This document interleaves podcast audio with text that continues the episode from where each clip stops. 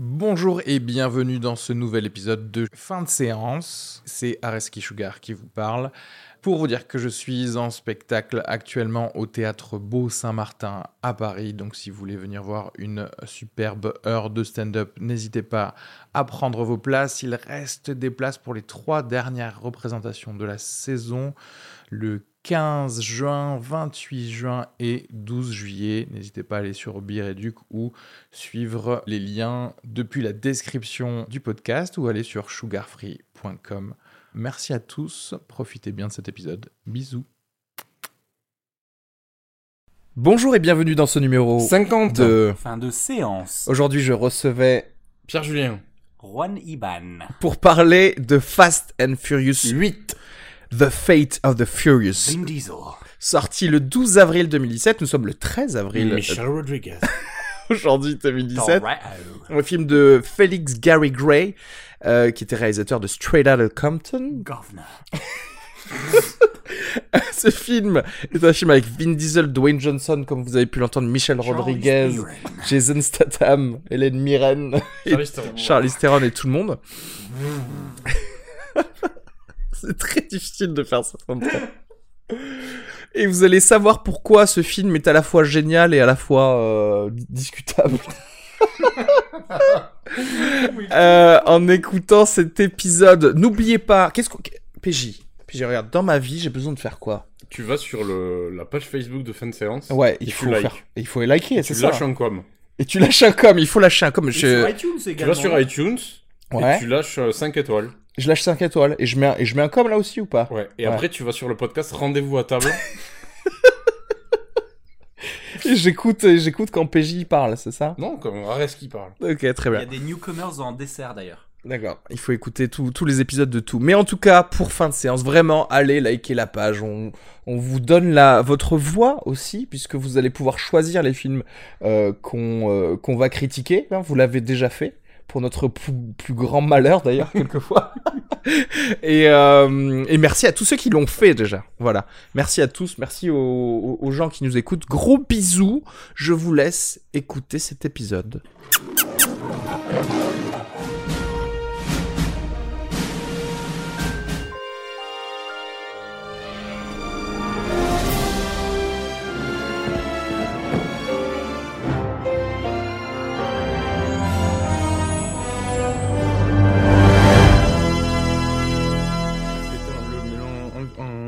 Comme ça. Non, parce qu'il y a peut-être des infos à aller chercher, tu sais, genre sur le tuning, les écoles de tuning, le dub. Sur Cuba. Ouais. On peut commencer là Mais là, en fait, là, ça a déjà commencé. Hein. Je vous enregistre depuis le début. Hein. Bon, on commence par quoi, du coup? Bah, on commence par les, les trailers qu'on a vus. Du coup, bah, justement, Ci- City of Tiny Lights, avant de- d'enchaîner sur les deux autres trailers de gros, de gros fat. T'as euh, vu comment Araski, il expérimente sur notre dos, on est des petits rats de laboratoire, tu sais? Ces airs de gars sympa, il est trop malévolant. C'est très vrai que moi, si on m'avait donné des gens, je- je- j'aurais fait des expériences sur eux. Il a breveté ta tête, hein, déjà, hein, pour... euh, Pour des breveter labos, les tu sais. jeunes de PJ, tu sais. à Pierre pour Fabre, tu sais. Il, va... il revend ta voix à Pierre Fabre. Euh, City of Tiny Lights, là, le petit trailer qu'on a vu. Euh, Avec Riz Ahmed. Ouais. Qui, qui jouait donc dans. euh, The Night Of, principalement. Si vous le connaissez pas, c'est... Ouais, The Night euh, of, mais euh, dans Rogue Four- One. Four Lions et Rogue One. Et c'est un très bon acteur. Et euh, le dernier Bourne aussi. Ah, Bourne ouais. Heritage. Il jouait Ah qui oui, où il jouait un tech guy, c'est ça? Ouais, mais Exact. pas le pas celui avec euh, Rainer, hein, c'est le dernier. Oui, avec- le dernier, avec- le avec cinquième, là. Damon, Ouais, qui était nul d'ailleurs. Non, il était, ouais. c'était pas Et, mal. du coup, ouais, ce film City of Tiny Lights, c'est ouais, c'est dit euh, réalisé. Enfin, la bande annonce me paraissait bien pendant la moitié de la bande annonce et après elle Ouais. durait trop longtemps quoi. Fiche produit très intéressant puisque petit euh, détective movie un peu gritty, euh, un peu à la Luther, genre à dans le Londres de Ouais. la nuit. Euh, donc Londres criminel, ça a l'air plutôt cool et en fait la bande annonce laisse penser que ça va être un- peut-être un petit peu dilué, euh, ça va être un petit peu un peu popisé tout ça quoi. Ça a pas l'air si gritty que ça. Ça veut Ouais. dire quoi, gritty? Ça veut dire c'est un peu un peu sombre, Un un, peu petit peu c'est un peu viscéral quoi. Tu vois, c'est un petit peu le. Tu sens de la poussière, des traces de, de suie dessus. ça. Et euh, il avait fait Dread, et moi j'avais plutôt bien aimé le film Dread, donc c'est le remake de Judge Dread, qui était en fait un... qui était en, en fait une... déjà un remake de The Red. Vous vous souvenez de The Red, le film indonésien là? Enfin le film qui était fait par un Écossais en Indonésie? Non. Ah, mais vous l'avez pas vu, Darrell Non. Mais il est trop bien celui-là. En gros, c'est euh, c'est des flics qui arrivent dans un immeuble de, euh, de malfrats Ouais. et euh, qui doivent arriver à l'étage où il y a Ah le oui. Uber, Uber Boss en haut. Et en fait, dans Dread, ils ont refait la même chose en fait.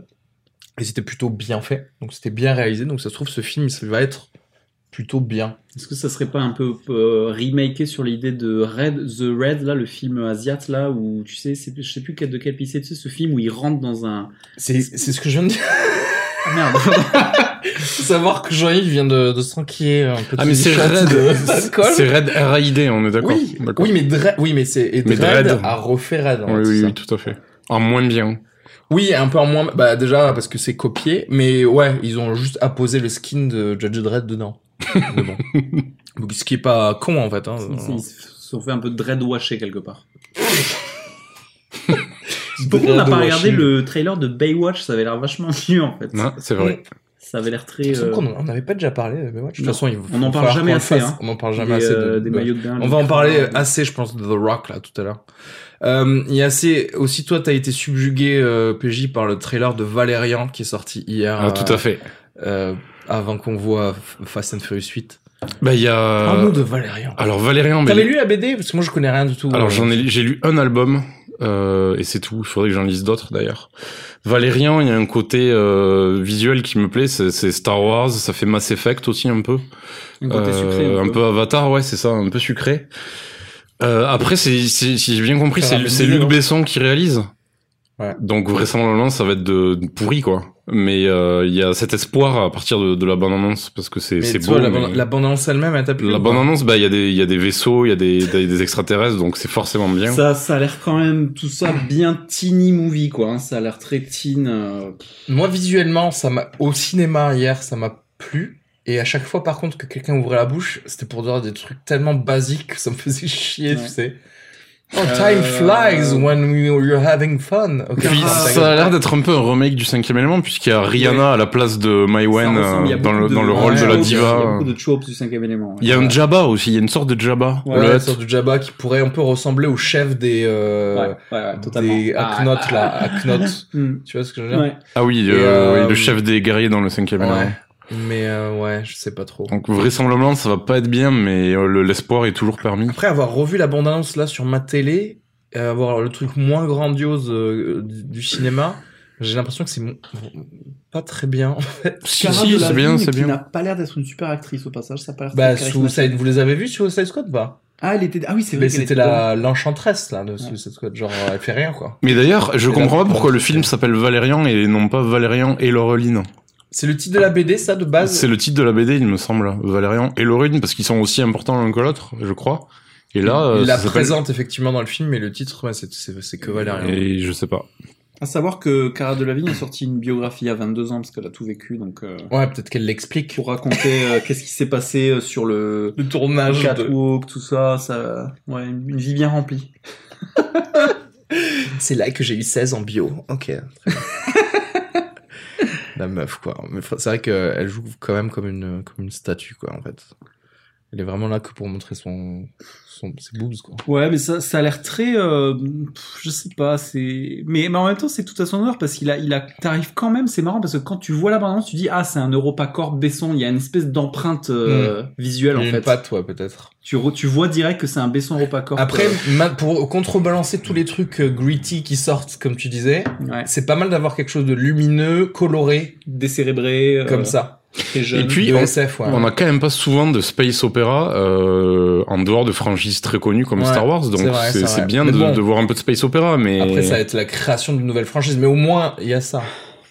C'est ça, et tu sais que ah, d'une certaine façon, moi j'ai envie de vomir quand on, est, quand on étale un petit peu un environnement pour en créer une, pour préparer la franchise. Ouais. Et là, t'es préparé à ça même dès la bande-annonce. Dès la bande-annonce, t'as déjà tout est posé Ouais. déjà pour te dire il va y avoir Il va y avoir de d'autres. derrière. Parce que tu sais, c'est Valérian et la cité de mille euh, planètes, ou je sais Mhm. pas quoi, là, tu vois. Mhm. Donc, quelque part, il y a ce petit côté de, ah, le 2, ça va être Valérian et euh, ta, ça. mère, ta mère en slip, tu vois, et je sais pas. À voir. Et puis, je sais pas mais par rapport aux souvenirs que j'ai de la BD, mais il me semble qu'ils sont plus âgés et un peu plus mûrs, un peu plus matures, je pense, les Valérian et Laureline dans la BD. Là, ça a l'air vraiment des Ah. gosses, quoi. Ouais, c'est ça. Des- ça je crois que c'est, il me semble, que c'est un peu des scientifiques, un peu, un peu cultivés, etc. Là, ils ont Ah l'air ouais. un peu quiche, donc. Euh... Ah ouais, parce que là, c'est vrai qu'on dirait un peu des adolescents. Tu sais, ça me Ouais. fait Même Même si, penser c'est- à... même si la- les acteurs ne le sont pas forc- forcément. Dans l'esprit, ça me fait penser à ce film qu'il y avait eu. C'est pour ça que ça, je, je reviens sur la, la vague teen teenager. C'était un film de un peu genre, euh, je sais pas trop si c'était de la SF ou genre plus du space opera avec Harrison Ford où c'était que des gamins. Tu te rappelles pas ce film? Avec Harrison Ford? Ouais, un film. Il y a, tu sais, où ils se rendent compte qu'ils sont un peu dans un espèce de jeu. Tu, comment ça s'appelait ce truc? Euh, que je ça, ça va me revenir. Mais euh, j'ai l'impression qu'il y a un peu une vague de ce genre de film. Euh, SF, un peu teen movie, c'est un peu du teen movie SF quoi. C'est, il y en a pas mal, j'ai l'impression ces temps-ci. Est-ce qu'il y en a vraiment pas mal? Parce que moi, je cherchais dans ma tête un- de la Tu SF pensais pas la- etc. Et en fait, ce que je pensais... À la poursuite de Tomorrowland. C'est pas de la C'est pas SF. vraiment de la Ah, SF, ok. en fait. Parce qu'en fait, enfin, si c'est de la SF, mais si tu veux, les parties SF, c'est pas un space opéra, en tout cas. Ouais. Jupiter coup- Ascending. Ah ouais, Que effectivement. je n'ai pas vu, alors, mais. je- Jupiter ça, ouais. Ascending, C'est ouais. pas celui-là, mais c'est dans l'esprit, ouais. qui était en bon regardage nanar. Ça, ça, ça, c'était bien marré parce que ce film n'avait aucun sens. Où D'ailleurs, il y a des loups-garous comme Jean-Yves dedans. Ouais, c'est bon, c'est Euh, et, euh, et en fait, Marvel. Parce La que stratégie rien- Ender, voilà, c'était ça le film. Ah, la stratégie, Ah, la stratégie Ender. Ender, ouais. c'est aussi, c'est une, c'est plein de C'est tiré d'un livre, ouais. Oui, mais pareil, Et ça, par contre, c'est pas, euh, c'est pas joyeux ni lumineux. Oui, ni mais en fait, c'est bourré de teenagers dans le film, quoi. Effectivement. Mais ça, Mais le livre est bourré de sur, teenagers. le, sur le Twilight euh, divergent, euh, Ouais, voilà. truc. Et pourtant, les livres ne ressemblent pas à ça. Enfin, je- les livres, Bah- c'est pas de la littérature adolescente Ah, donc tu euh, type Twilight. Ils l'ont reconverti pour happer des teens pour aller voir le film. Je quoi, pense parce ça que Ouais. j'avais lu le premier tome de la stratégie Under et c'est pas c'est pas ce genre de littérature, c'est de la vraie quand même des, ouais. Mais les protagonistes SF, sont des adolescents. ouais. Mais c'est pas de... Mais c'est pas, ouais, c'est pas des coming of age. euh, Non, voilà. Ouais, je suis exactement. Euh, mais ce que j'allais dire en termes de SF space opéra, mais en fait c'est Marvel qui a fait ça avec euh, Guardians of the Galaxy au final. Et d'ailleurs les Thor, excellente transition puisque la troisième bande annonce qu'on a vue c'est Thor 3. Où là, du coup, on va, on s'extirpe un peu du monde d'habitude ésotérique. Mais je sais pas si vous aviez vu Thor 1 et 2. Si, alors j'ai vu le 1, simplement. Ok. Moi, j'ai vu ni le 1 ni le 2. Et, et en Trop gros, euh, et en gros là, euh, bah là on voit qu'en fait Thor est juste une, un extraterrestre dans l'espace quoi dans Mhm. cette bande annonce là. Et euh, franchement moi c'est la bande annonce que j'ai préférée de, de, de, de ces trois. Ça veut pas dire que le film est, va être très bien, mais en tout cas c'est vrai qu'ils savent vendre quoi. Moi je là j'ai- j'aime bien voir Kate Blanchett euh, euh, trop en jeté. La bande annonce est bien montée, ça dure que une minute cinquante et t'as vraiment envie de voir euh, ce qui se passe quoi. La musique est mal choisie, design. mais... Moi, j'aime, moi, j'ai beaucoup aimé la musique, du coup. Et des Je cheveux vois- toujours aussi Ah, tu- tu devrais- tu voir Hulk en gladiator. Tu devrais regarder Ouais, l'émission de mal. Aliaga sur... Bon nouveau design, là, sur cheveux TF1. coupés. C'est la même musique.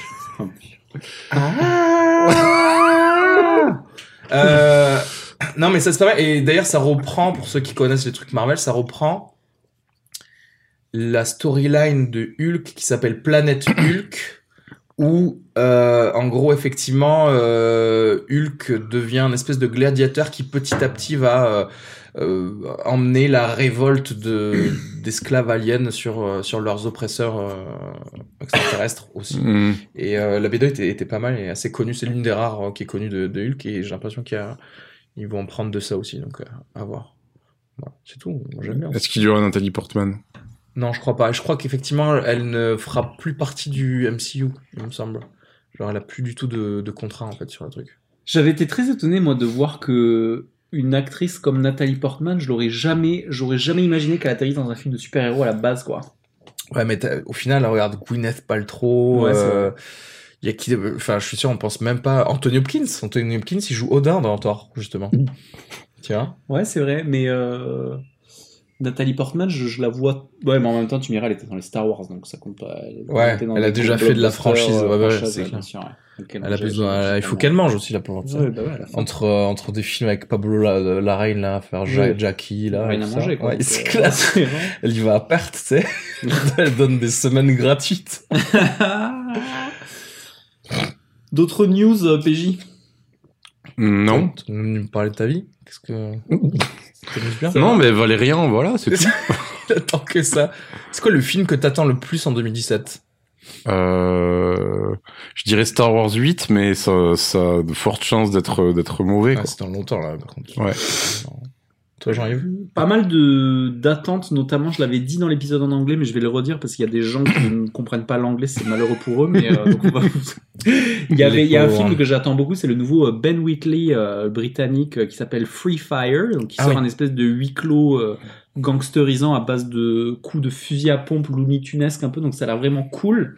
Et en plus, c'était intéressant parce que j'ai entendu une interview de lui récemment et c'était euh, très euh, instructif pour moi parce que j'ai appris ce que c'était que l'utilité d'avoir Martin Scorsese en, exécutif producteur de ton film.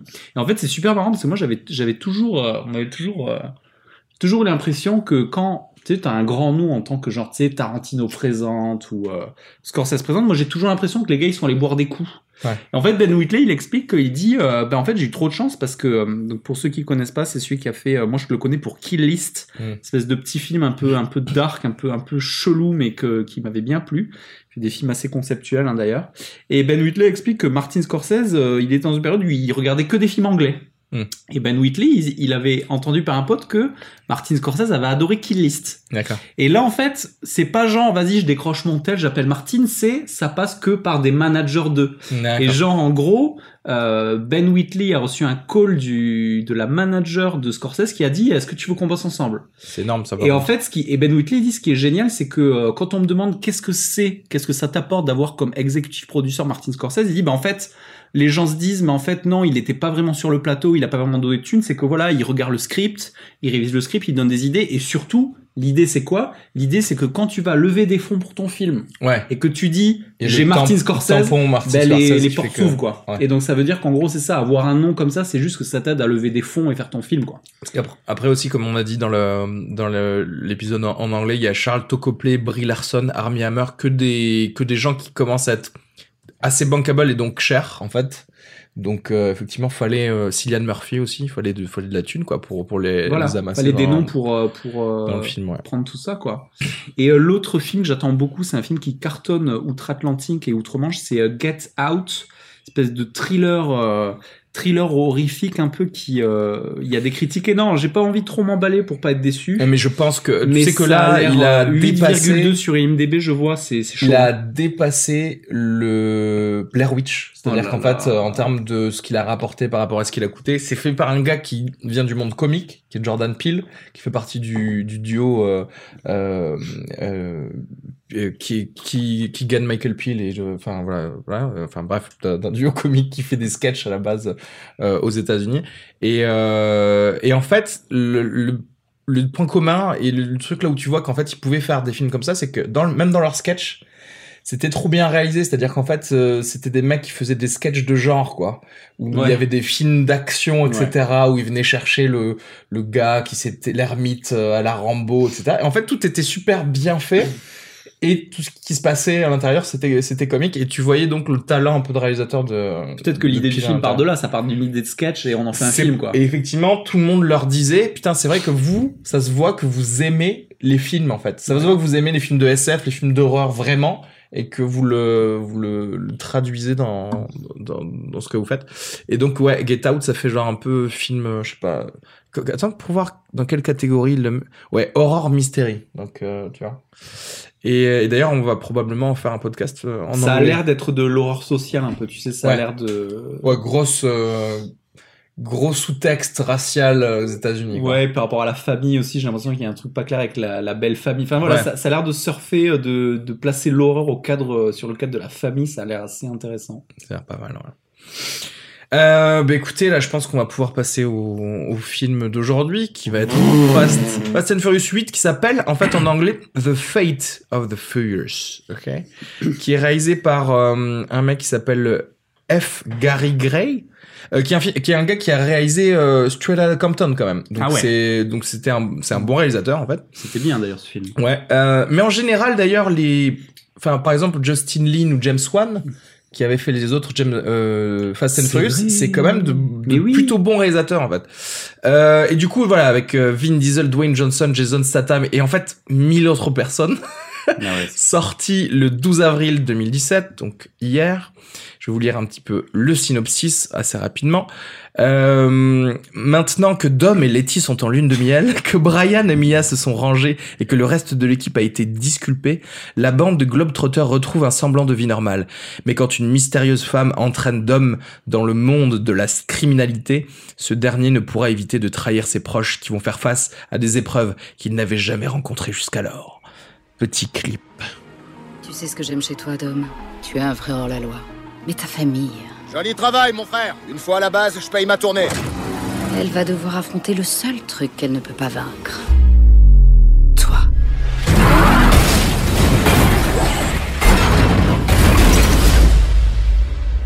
Tu aurais imaginé trahir ta famille comme tu l'as fait aujourd'hui?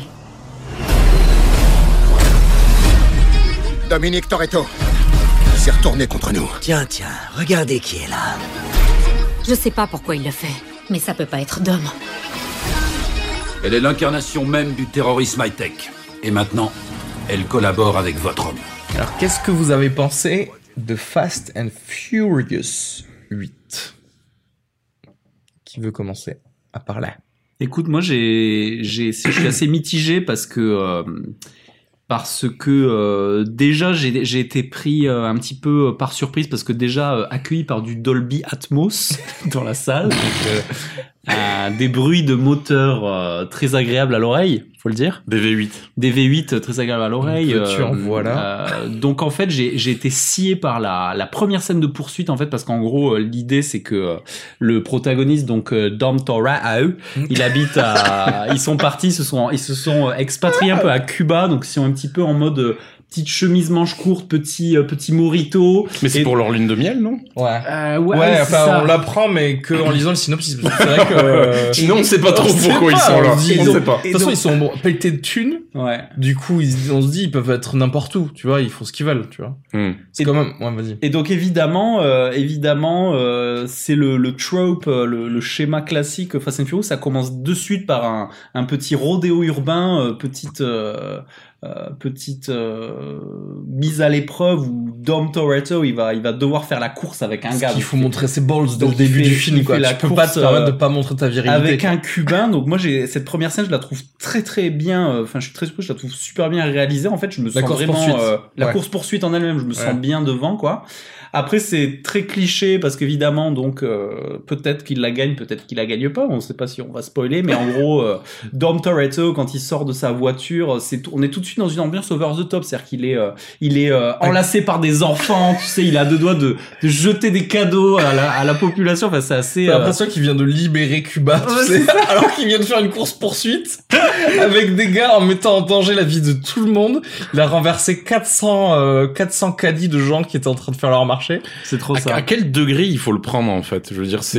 Mais c'est- ça, je- mais c'est ça l'idée, c'est que moi, donc du coup, voilà, cette scène, je la trouve très bien. Après, je trouve que le, il y a un parti pris qui n'est pas vraiment réel, c'est qu'en fait, au début, les transitions sont un petit peu brutales. Euh, un- ouais, en, début en film, mode, si tu veux, on va à l'essentiel, c'est-à-dire qu'il y a peut-être un, un retour sur le passé. On dit bon, on va arrêter les scènes de dialogue, on enchaîne sans trop de raison les scènes d'action, et finalement, ça a un parti pris presque un peu à la Running Scared où c'est un petit peu euh, over the top. Et j'étais un peu pris par ça. Et sur la longueur, en fait, je trouve que le, le film est trop long sur la fin, c'est-à-dire que les, euh, il y a toujours cette maladie qu'il y a de euh, d'avoir des scènes interminables à la fin. Il y a des, il y a certaines scènes euh, de poursuite d'action qui sont interminables. Donc sur le tout, je le trouve long. Le film est, est assez inégal. Donc c'est c'est c'est pour un 8. Enfin, tu me diras pour un 8, ça reste très louable hein, en même temps. C'est un, Ouais. un huitième d'une franchise. C'est, je suis assez partagé, mais c'est c'est c'est pas du c'est pas du grand cinéma qu'on va pas se mentir c'est euh, si t'aimes les, les si t'aimes les grosses bagnoles t'en auras pour ton argent mais enfin c'est au-delà de ça un gars qui un gars qui qui est euh, qui est activiste pour euh, anti gasoil il va voir ce film il est dégoûté quoi je crois. Mais alors, je sais pas si t'en as pour ton Attends. argent, si t'aimes les, les grosses bagnoles, parce qu'au final, on voit pas tant de voitures que ça. Hein. Ben, c'est très secondaire les voitures. Alors, ok. Mais Ah, c'est moi, je pas trouve plus mal, que- mais- Moi, je trouve qu'il y a beaucoup plus de voitures que dans les deux derniers, par C'est exemple, vrai. tu vois. Et euh, ce qu'il faut savoir, en fait, de Fast and Furious, c'est que depuis le 5, les mecs, ils ont dit on arrête de faire genre on a quelque chose à dire sur le monde de la course et à partir de maintenant on va mettre The Rock, on va mettre des espèces de coffres forts qui déboulent dans les rues de Rio, C'est ça. on va mettre des, des jets, on va mettre des, des courses poursuites dans des dans des runways de- d'aéroports qui vont finir dans des avions. C'est-à-dire qu'en fait, dans ce film, il y a une scène qui était le climax d'un d'un film de du 5 je crois ou du 6 tu sais à un moment à la- fin du 5 ou du 6 ça se finissait où justement les voitures rentraient dans un dans un avion Bien sûr. ouais. et maintenant, maintenant, on a ça en milieu du film, Ouais. en mode normal. C'est- C'est-à-dire qu'en fait, c'est toujours dans la démesure. Il faut qu'on fasse, qu'on explose encore plus de trucs que, que dans le dernier. Et effectivement, comme tu disais, genre, ils ont arrêté de faire trop de dialogue, même si ce qu'ils ont gardé, c'est de la merde. Ça. Mais c'est de la merde qui te fait sourire, quoi. C'est-à-dire quand t'as Vin Diesel qui parle à, aux Cubains en anglais, déjà, tu sais pas pourquoi, My alors que, alors que la scène juste d'avant, il parlait en espagnol et tout ça, et ça parle de respect, de famille, de, de mes couilles sur la commode et tout. tu tu fais, tu fais, t'es obligé de rigoler, quoi. La famille, c'est un concept central euh, dans, Ah dans ouais. ce film, j'ai l'impression. Ah, it's all about family. c'est tellement, tellement le truc de. Et moi, ça me fait rire. Et franchement, ce film. Après, je suis d'accord. Euh, les... Moi, j'en ai marre des scènes d'action qui pré- te présentent la même chose, mais pendant 10 minutes, quoi. Ouais, c'est chiant. Que quand t'as le même plan répété trois fois, ça suffit. On pourra peut-être en parler dans la section on- spoiler, ouais, on va en parler, mais le truc, c'est que justement, dans une même scène d'action qui est trop longue, il y a des pépites. Il y a des moments où c'est vraiment cool, tu vois. Il y a des choses qui se passent où c'est cool, mais en fait, il faut, il fallait juste garder ça et couper tous les trucs redondants et tu pouvais faire euh, 20 minutes, 25 minutes de moins pour le, pour le film en entier et avoir quelque chose. de- Cela dit, moi, j'ai passé un très bon moment et j'ai été surpris des scènes de dialogue entre Charlize Theron et Vin Diesel que j'ai trouvé plutôt réussi en fait. Et le personnage de Charlize Theron, j'ai plutôt bien aimé. Par rapport à d'autres films où genre c'était totalement incohérent, j'ai rigolé, j'ai fait des n'importe quoi, j'ai applaudi quand il y avait un rock. Moi ce film, il me faut il me faut un spin-off de Fast and Furious qui est avec The Rock, Kurt Russell et Jason Statham et c'est tout quoi. Et ça et je m'achète que ça en Blu-ray, je brûle tous les autres. En fait, c'est marrant parce que c'est assez filmant décevant parce que t'as t'as t'es toujours moi je suis toujours déçu par les scènes trop longues et mal faites mais à côté de ça t'as des scènes euh, incroyables avec The Rock qui est en mode surstéroïdé surexcité où du coup il va s'énerver il va genre arracher un banc pierre dans sa cellule de prison il va faire des pompes avec tu sais genre ça fait 200 kilos le truc mais il a pas peur tu vois. Tu vas avoir des scènes où t'as The Rock il est euh, C'est ils sont à Hulk. 200 à l'heure sur une sur un lac glacé il dévie des torpilles qui sont jetées d'un sous-marin tu vois. Donc il y a il y a quand même ce degré d'over the top qui est quand même euh, moi pour moi assez euphorisant mais à côté de ça il y a des moments où c'est interminable quoi des blagues qui tombent à l'eau des scènes euh, Il y a énormément de blagues qui tombent à l'eau mais quand ouais, mais trop Mais les euh, tout Tyrese Gibson, il Voilà, faut l'exécuter. toutes les blagues avec Tyrese Gibson tombent Non, mais- totalement à l'eau. En fait, et c'est malheureux parce que moi j'ai l'impression, c'est ce qu'on me disait un peu en sortant le truc, c'est que euh, Tyrese Gibson et euh, Ludacris, ils leur ont donné les blagues à faire, les blagues du hood à faire, tu Ouais, vois. ouais. En gros, eux, c'est les tokens euh, noirs américains du, du quartier pour faire genre, on va faire des blagues que, que, auxquelles les noirs vont rire, tu vois. Et le fait qu'ils puissent penser ça et quand même donner des dialogues de merde, bah, je trouve que c'est, c'est honteux déjà. Et c'est de la merde parce que c'est même pas drôle. Voilà. et du coup euh, PJ toi en étant amateur de tuning t'en as pas eu pour Non mais alors déjà, ce que le film pose quand même la question d'entrée dès Cuba Pose la question! De- de- d'une Je image. suis pas sûr qu'ils posent des questions! Non mais quelle image est véhiculée pour les pour les hommes et pour les femmes? Quelle image de la masculinité Quelle image de la Ah, féminité? dès ouais, le début Parce qu'en fait à Cuba il y a que euh, il y a que des des jeunes filles en tenue légère qui sont toutes euh, Il y a eu Euh, rigolade, il y a eu, on, a- on s'est marré quand on a vu la, la meuf qui inaugurait la course là. Elle arrive avec une jupe mi-fesse. Mais mi-fesse. Tu te souviens? Oui, tout à fait. Et puis, et puis c'est stéréotypé. Il y a, pas de gens ordinaires dans la foule en fait. C'est Ah, soit euh, des gars ultra musclés, soit des nanas euh, ultra gaulées. Il y a pas de gens normaux Ah, en fait. C'est tout est over the top. Tu dois être comme ça en fait. Et, les gens, ils viennent, ils viennent voir quoi? Ils viennent voir deux voitures démarrer en fait dans, une- dans une rue euh, qui vont mettre en danger euh, des dizaines de, de Cubains en fait qui sont en train de faire leur faire leur vie. d'ailleurs il y a des ouvreurs en moto qui coupent la C'est circulation ça, ils coupent la circulation et c'est tout à fait légitime de couper Ouais, la ouais. circulation pour laisser passer un, un rodéo. En fait, c'est- aussi ça. Ce sont des héros en fait à la, à la moralité très douteuse. On sait pas trop pour qui ils travaillent un peu pour leur compte, pour le gouvernement, mais au, au final, on sait pas trop s'ils ont raison. Enfin, on peut pas vraiment dire que ce sont des, des de véritables héros en fait. C'est, Parce que des... même la moralité du truc, c'est que souvent le gouvernement, en fait, genre ils aident le gouvernement, mais mais ils marquent un point d'honneur à dire que même les mecs du gouvernement font pas vraiment partie du gouvernement, tu sais. Que en gros, non, mais s'il faut appeler le gouvernement, il y aura trop de bureaucratie, donc vous inquiétez pas, faites ce que vous avez à faire. Ça se finit toujours à base de t'inquiète pas, on est en mode Black Ops tout le temps. C'est-à-dire qu'en gros, la démocratie, ça ne sert à rien. Genre dans ce film, c'est prends, prends tes balls et prends ton gun et fais, ta loi toi-même et ça ira mieux. en Et c'est marrant d'ailleurs parce que le côté Black Ops, ça, c'est aussi une facilité scénaristique parce que ça excuse tout en fait. Mais oui. À chaque fois qu'il y a une incohérence, ils disent vas-y c'est Black Ops, C'est bon, c'est ouais, régalé, on régale. Et euh, c'est Black Ops pour créer des problèmes de trahison, c'est Black Ops pour enlever les problèmes de trahison, c'est Black Ops pour pouvoir faire des trucs dans des états souverains, pour faire genre on vole des trucs à des Allemands, pour faire genre c'est nimp quoi. Et puis, il faut quand même questionner le personnage de The Rock, qui est présenté comme un- a priori un flic, si j'ai bien compris, qui est très intègre, qui, qui est complètement euh, proof à la, à, la, à la corruption, quoi. Et ce type se retrouve donc du coup très vite en, en tôle. Et pour sortir de tôle, il n'hésite pas à tabasser ses collègues qui sont flics comme lui, euh, ou gardiens de prison. Je veux dire, c'est ses collègues, quoi. Non non non, c'est pas pour sortir de prison, c'est pour rattraper. Mais là on spoil un peu. Ah ouais, c'est pour rattraper un méchant, un méchant qui n'a ri- qui n'a rien fait, qui est en prison pour ce qu'il a fait avant. Mais là, il n'a rien fait de grave, à part le provoquer. Bah si, il essaye de sortir. Ah ouais. Il essaye. c'est vrai. C'est vrai, mais c'est pas le seul. Je veux dire, tous Non, les autres détenus euh, essayent de désolé, sortir. Jason Statham, c'est une putain de pépite dans ce film. Ah, il est est génial. génial dans ce film, franchement. Euh, You're all mate. Dominic Toretto. Toretto. Euh, je sais pas ce qu'on peut dire de plus en termes de non-spoiler. Il y a plein de- il y a J'aimerais plein de bien choses à dire. rentre en détaillant ce qui se passe dans le film et en Ben, poutrant tout ce qui se passe. On, dans on pourrait dire déjà que The Rock euh, entraîne une équipe de, de soccer féminine de, de jeunes Spoil, filles. C'est pas du spoil, c'est au début. c'est au Ouais, début. non, mais moi, ça me, ça me Il là. AK, ça c'est Vas-y, drôle. tu quoi. spoil, quoi. moi, j'ai découvert ça, j'étais trop heureux. Ouais, c'est vrai, c'est vrai.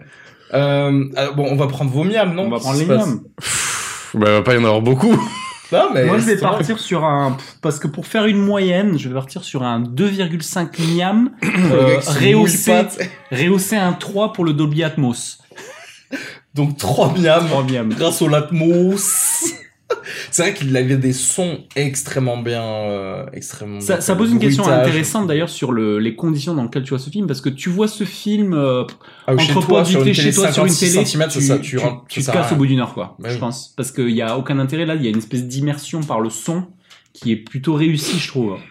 Enfin non, plutôt si tu regardes ça chez toi seul sur une télé, Sans son, tu arrêtes. tu arrêtes avant la tu fin. arrêtes. Ouais.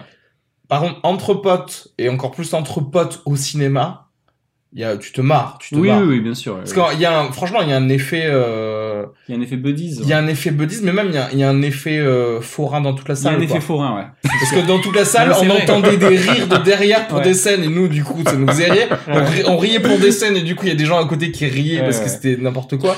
Et Ouais, mais on riait du film et pas avec le film. Et oui, mais c'est, hmm, je sais, je sais pas à quel degré. Ouais, c'est vrai, c'est. Parce que quand, quand effectivement t'as The Rock qui, qui, qui chope des torpilles de sous-marins, tu, euh, ils savent que c'est pas vrai, donc quelque part, ils déconnent un peu aussi, tu vois. Non mais c'est vrai, t'as raison. Et puis en plus, les, les rires décalés, c'est marrant parce que je pense qu'il y a plus, il y a beaucoup de gens différents qui vont voir ce film. Et euh, je pense qu'avec PJ, on est un peu gêné parce qu'on est nous, on est un peu des Jackie progressistes. on est des, des Tamaro modérés en fait. Mais du coup, t'es quand même, en fait, moi j'ai du mal à être assimilé aux vrais Tamaro qui sont dans la salle aussi et Parce qu'en qui, et qui rigolent aux blagues de merde du coup auxquelles on rigole pas. Donc ça, c'est. euh, En fait, toi, t'as ton, t'as petit torchon avec de la suie pour ta moto, et du coup, t'as peur qu'on te dise t'es un jaco. Un jacou du sud-ouest en plus, c'est encore pire. Tu sais, c'est double, double fromage quoi. Bam Double cheese, brah. Ben, je vais mettre 0,75 miam. Oh. Je, je vais mettre 0,75 miam pour plusieurs raisons. Alors, le 0,75 pour les scènes d'action, il y avait des, des scènes d'action sympas euh, où on prend des torpilles de sous-marins en main nue, etc. Après, le, je suis, j'adhère pas au personnage. À aucun moment, je me sens concerné par ce qui leur arrive. Ah. Euh, aucun moment, le scénario me m'intéresse. Je ne sais pas euh, ce qu'ils veulent faire avec. euh, Je suis pas sûr que ce soit l'objectif. Ouais, c'est pas en l'objectif, fait, mais ça, moi je suis d'accord. Alors je vais peut-être rebaisser ma note parce que c'est vrai que euh, moi du coup si je mets 2,5 genre 3 c'est parce que je le prends pas au sérieux quoi. Mais oui, mais moi si, non plus. Si je le prends comme un produit au sérieux, je m'assieds, je me dis OK, on y va, c'est clair, je mets 1 sur 5. Ah mais bien sûr, mais Clairement. je pense pas. Enfin franchement, clairement, c'est pas pour rien que à partir du 5, ça a commencé à, à gagner des 700 millions de dollars. Ouais. C'est parce que c'est du nimp. Et personne ne prend ça au sérieux. Après c'est ça la question qui va quand le prendre dans au le sérieux quoi. 6, quand dans le 6, il y a des gens qui arrivent, tu sais, de euh, d'un pont à l'autre et qui se rejoignent en plein milieu en sautant et qui défient la gravité, etc. Je pense que personne ne se dit c'est possible, quoi. Et les gens qui se disent c'est possible, c'est des gens qui seraient de toute façon partis voir le film et l'auraient aimé, tu vois ce que je veux dire? Donc quelque part, je pense que depuis le 5, c'est devenu euh, c'est devenu un exercice de style de d'action en fait, juste pour dire euh, on va. Est-ce que je peux réviser ma note je vais, je, vais, je vais rester sur un 2,5. Solide Oh, le 2,5, gars. voilà. Middle 2,5. Moi, je me fais pas du tout avoir. Moi, je vais mettre quatrième parce que j'ai passé un excellent moment. Mais vraiment, mais je te jure, j'ai, je me suis marré.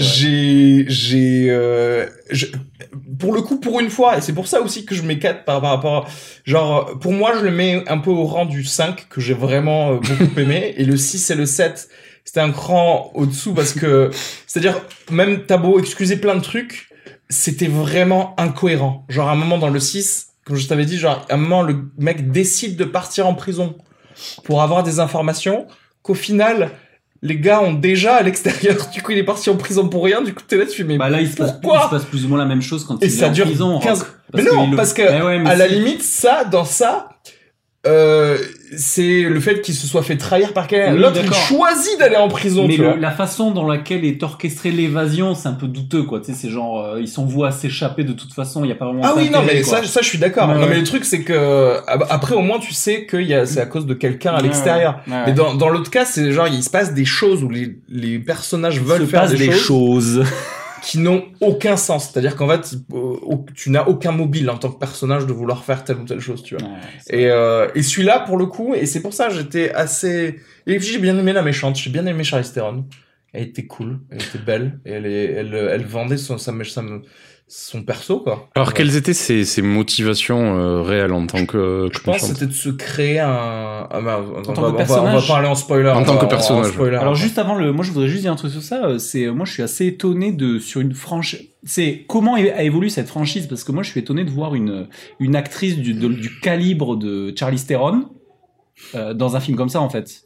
Mais je pense que c'est de la déconne, comme... C'est pour ça. Kurt Russell, Kurt. Russell, il y est en C'est pour ça mode, qu'il y a un côté euh, déconne en fait. Ouais, je, je suis assez d'accord. ouais. il est un à ce moment-là, pourquoi on n'assume pas un- le, le côté déconne jusqu'au bout? Parce qu'à côté de ça, il y a des scènes qui, Qui qui Alors se après, prennent totalement moi, au sérieux suis- sur la famille, Ah ouais. etc. Et je ne comprends Et pas. moi, c'est ce qui. Et moi, je suis d'accord. Ces scènes-là, je les déteste, mais j'aime les détester aussi parce que j'aime me foutre de la gueule des gars qui voient ça et qui se disent putain, c'est vrai. Hein Parce que de toute façon, Il y a le- que ça qui compte. C'est la famille. Dom en Toretto, c'est un, c'est un, un mâle alpha bon chrétien, Mais quoi. C'est ça. Mais c'est ça. Et moi, j'aime regarder ces Ouais. scènes et vouloir gifler quelqu'un. En me disant, si tu penses ça, tu mérites la mort. D'ailleurs, il y a, il y a tout un, il y a quelque chose avec sa croix, si je me, si. Arrête de spoiler. Mais c'est, on film. est, on est en spoiler. Non, là, on là. est pas du tout en spoiler. J'ai. il a toujours eu sa grosse croix autour du cou. euh, Oui, il a toujours eu. ouais. Mais euh, bon, attends, j'ai donné mes miams. Tout, tout le monde a donné ses miams. On est ok. réglé. Ça On fait une moyenne ok. de Ça fait une moyenne de. Euh, T'as donné combien de, de 0,75. 2,5, On va mettre. euh, Bah, ça fait 400. 2, hein, à peu près 2,5. On a bah, 0,75, 2,5, 4. Alors, on va dire du 2,20, de- comme ça. Ouais, un truc comme ça. Donc du. Ouais, du On est 2,5. presque à la moyenne. C'est déjà trop. Hein. Deux et demi. Mais non, c'est. Il faut pas. Mais après, je comprends que toi, arriver là sans avoir vu les 5, 6, 7, C'est vrai, c'est étonnant. tu... c'est normal que ça te choque. Parce que moi, effectivement, c'est quelque chose que je déteste et que j'ai apprécié, que j'ai comme... que j'ai appris à apprécier, en fait. Tu vois ce que je veux dire? Mais euh, arriver de nulle part voir ça, oh, j'ai tellement envie de te montrer Triple X. Parce que Triple X, c'est que les scènes de famille, tu vois? C'est que les scènes de virilité et des trucs comme ça. Et avec de la mauvaise action. Du coup, c'est que tu as envie de d'étrangler quelqu'un pendant tout le truc, t'as envie de prendre un, une boule anti-stress, parce que c'est pas possible. Bon, ok, on passe. Attends, non, on passe pas en spoiler. On va passer au film qu'on a vu dernièrement. Ensuite, on reviendra, on va détailler la, la section spoiler. Est-ce que vous avez des films que vous avez vus dernièrement dont vous voulez parler euh, Ouais. particulièrement? Oh, ok, vas-y. Alors j'ai vu Suffragette de 2015 avec euh, Karen Mulligan et je sais plus qui est le réalisateur. Et c'était un bon film historique sur les suffragettes. Ça parle de quoi Oui, dans quel pays euh, Ça se passe à Londres en 1915, quelque chose comme ça. Il y a toujours un petit faible pour Carrie Mulligan. C'est le et puis c'est voilà, c'est le film Maïf un petit peu puisqu'on est puisqu'on est des enseignants. Est-ce que c'est le film Maïf. C'est pas le film à Oscar Est-ce que c'est le film à Oscar Je sais pas. euh, Euh, bah sorti en 2015. Ah, mais c'est une réalisatrice, il- ça y est, c'est une réalisatrice. chié, hein, de toute façon, enfin, elle s'est chiée puisque si c'était en 2015, on l'a pas vu arriver aux Oscars, non? Donc, euh... quoique si, est-ce qu'elle a eu, est-ce qu'elle a pas été nominée d'ailleurs, Karen Mulligan, Je en ne sais pas. 2015 pour ce rôle je, vais- je, je vais voir ça, ouais.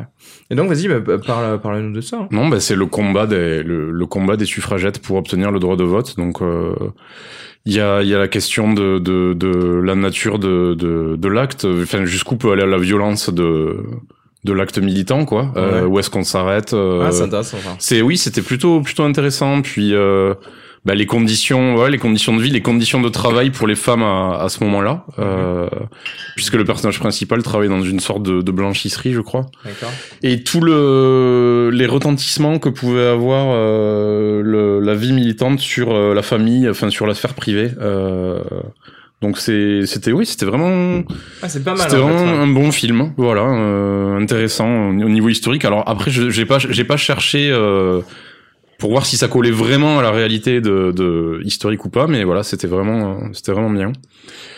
Et ensuite, j'ai vu quoi? J'ai vu Your Name, donc qui est un Ah, le, l'animé un film d'animation japonais qui, était, bien, qui était super chouette, une, une histoire d'amour un peu fantastique. Voilà. Non, mais vas-y, explique-nous qu'est-ce que t'as aimé dedans? Qu'est-ce que j'ai aimé Euh, J'ai aimé la musique, j'ai aimé, euh, j'ai aimé la qualité du dessin, j'ai aimé le, le scénario qui était original. Euh, ouais, non, très très très bon film. Voilà. Merci. Nous, je pense qu'on le fait tellement proche de notre dernier truc, je sais pas si on a vu quelque chose. Moi, j'ai vu des nouveautés euh, VOT, euh, VOD Blu-ray de la semaine, là. Ah, pour le, les pics de, du mois, tu veux dire? Ouais. J'ai vu, euh, j'ai vu Papa ou Maman 2 avec euh, Marina Foïs Mais je- et tu as Laurent vu le film? Bien sûr. ouais. Ah, ok, d'accord. avec Marina Foïs et Laurent Lafitte de la Comédie Française. Et, euh, et en fait, euh, c'était pas, c'était pas nul en fait. Hein. C'était, moi j'avais, j'avais trouvé le 1 plutôt, plutôt léger, plutôt marrant. Pareil, ouais. Et le 2, en fait, c'est, c'est assez drôle parce qu'il est, il est très, il est inégal, mais la première heure, c'est vraiment très drôle parce qu'il y a une espèce de, de truc qui se met en place assez, assez, euh, assez loufoque entre les, les personnages. Où, en fait, le pitch du 2, ça commence. Alors, pour ceux qui n'ont pas vu l'un, l'idée, c'est, euh, le créneau euh, enfant de divorcé, donc en gros euh, les parents se séparent et puis en gros les parents font tout pour que les enfants les détestent et aillent vivre chez l'autre en fait en gros. Ouais. Et là dans le 2 il se trouve que bon c'est assez surréaliste parce qu'ils habitent euh, les deux l'un en face de l'autre donc il y a papa qui habite en face de chez maman et les enfants passent d'une maison à l'autre. Et en fait ce qui est marrant c'est que euh, Laurent Lafitte de la Comédie Française il il il accepte, euh, il est, il est assez content parce que sa femme, son ex-femme accepte assez bien euh, qu'il ait une nouvelle copine. Mais bizarrement, quand sa femme va lui présenter sa copine à, son nouveau mec à elle, là, ça va coincer parce que du coup, le, là, ils se sont un petit peu, euh, un petit peu gênés et du coup, c'est assez drôle parce que le profil du mec concurrent, c'est, euh, c'est un espèce de gars, tu sais, euh, qui avait sa boîte, qui a, mais qui l'a vendu, qui a du blé, qui est un peu hipster, qui fait du shiatsu, qui fait du yoga, tu vois. Donc c'est toujours, ça met toujours en danger par rapport à ça. Et alors que lui, il représente plus un mec genre le le gars euh, cadre sup, costard trois pièces, euh, pas trop mis en mise à mal par ce genre de gars un peu bien-être, tu vois. Et en fait, c'était plutôt drôle. On a on a vachement rigolé. J'ai regardé ça avec Sophie. Euh, je conseille. Alors c'est le petit film de couple sympa. C'est quand même un film de niche dans le film de couple parce que ça correspond pas trop tout le temps si tu veux te faire euh, ce film avec ta avec ta copine si c'est le troisième ou quatrième date on conseille pas trop parce que euh, ça parle de mariage et d'enfants donc ça met un peu mal à l'aise donc c'est un peu chaud et euh, c'est plus euh, voilà c'est le, le petit film du la petite comédie légère du dimanche soir. C'est- c'était pas trop mal. C'était c'était pas trop mal. Et ce qui était marrant ça le met en moi je le mets bien en, en parallèle avec des Dom Toretto ou des, des Paul Walker dans l'image que les, tu sais, parce qu'il y a, il y a longtemps eu ce truc du où si ta femme ou ta copine partait, c'était toujours pour aller avec le surfeur blond, tu sais. Ouais. euh, alors que maintenant, ça a évolué. J'ai remarqué que c'est souvent un gars qui fait du yoga et qui est végétarien. Tu sais, c'est devenu une concurrence un petit ça, peu ouais. dangereuse. Mm. Tu sais, euh, voilà, il y a le, le bien-être, ça devient, c'est l'ennemi maintenant. Tu vois, c'est genre euh, le shiatsu, euh, les massages, euh, les pierres chaudes. Ouais, le mec qui est vegan, euh, Voilà. hipster. et là, il y a ce schéma-là et Ouais, c'est assez marrant. C'est, c'est, c'est marrant, c'est là que tu vois que quand les stéréotypes changent de ton rival, euh, d'un rival masculin dans un film, c'est là que tu vois que enfin, tu La peux voir la comme société, ça, que- ouais. comment elle, a- elle évolue avec. Mais j'ai trouvé ça. D'ailleurs, il y avait ce- un truc assez drôle dans la série Portlandia, je sais pas si tu as la série à sketch Portlandia, Non.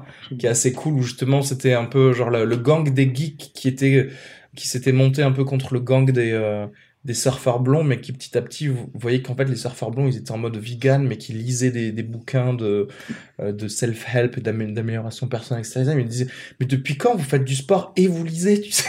Je crois qu'il y avait tout ce truc de maintenant. Le rival euh, peut être aussi intelligent tout en étant bien dans son corps.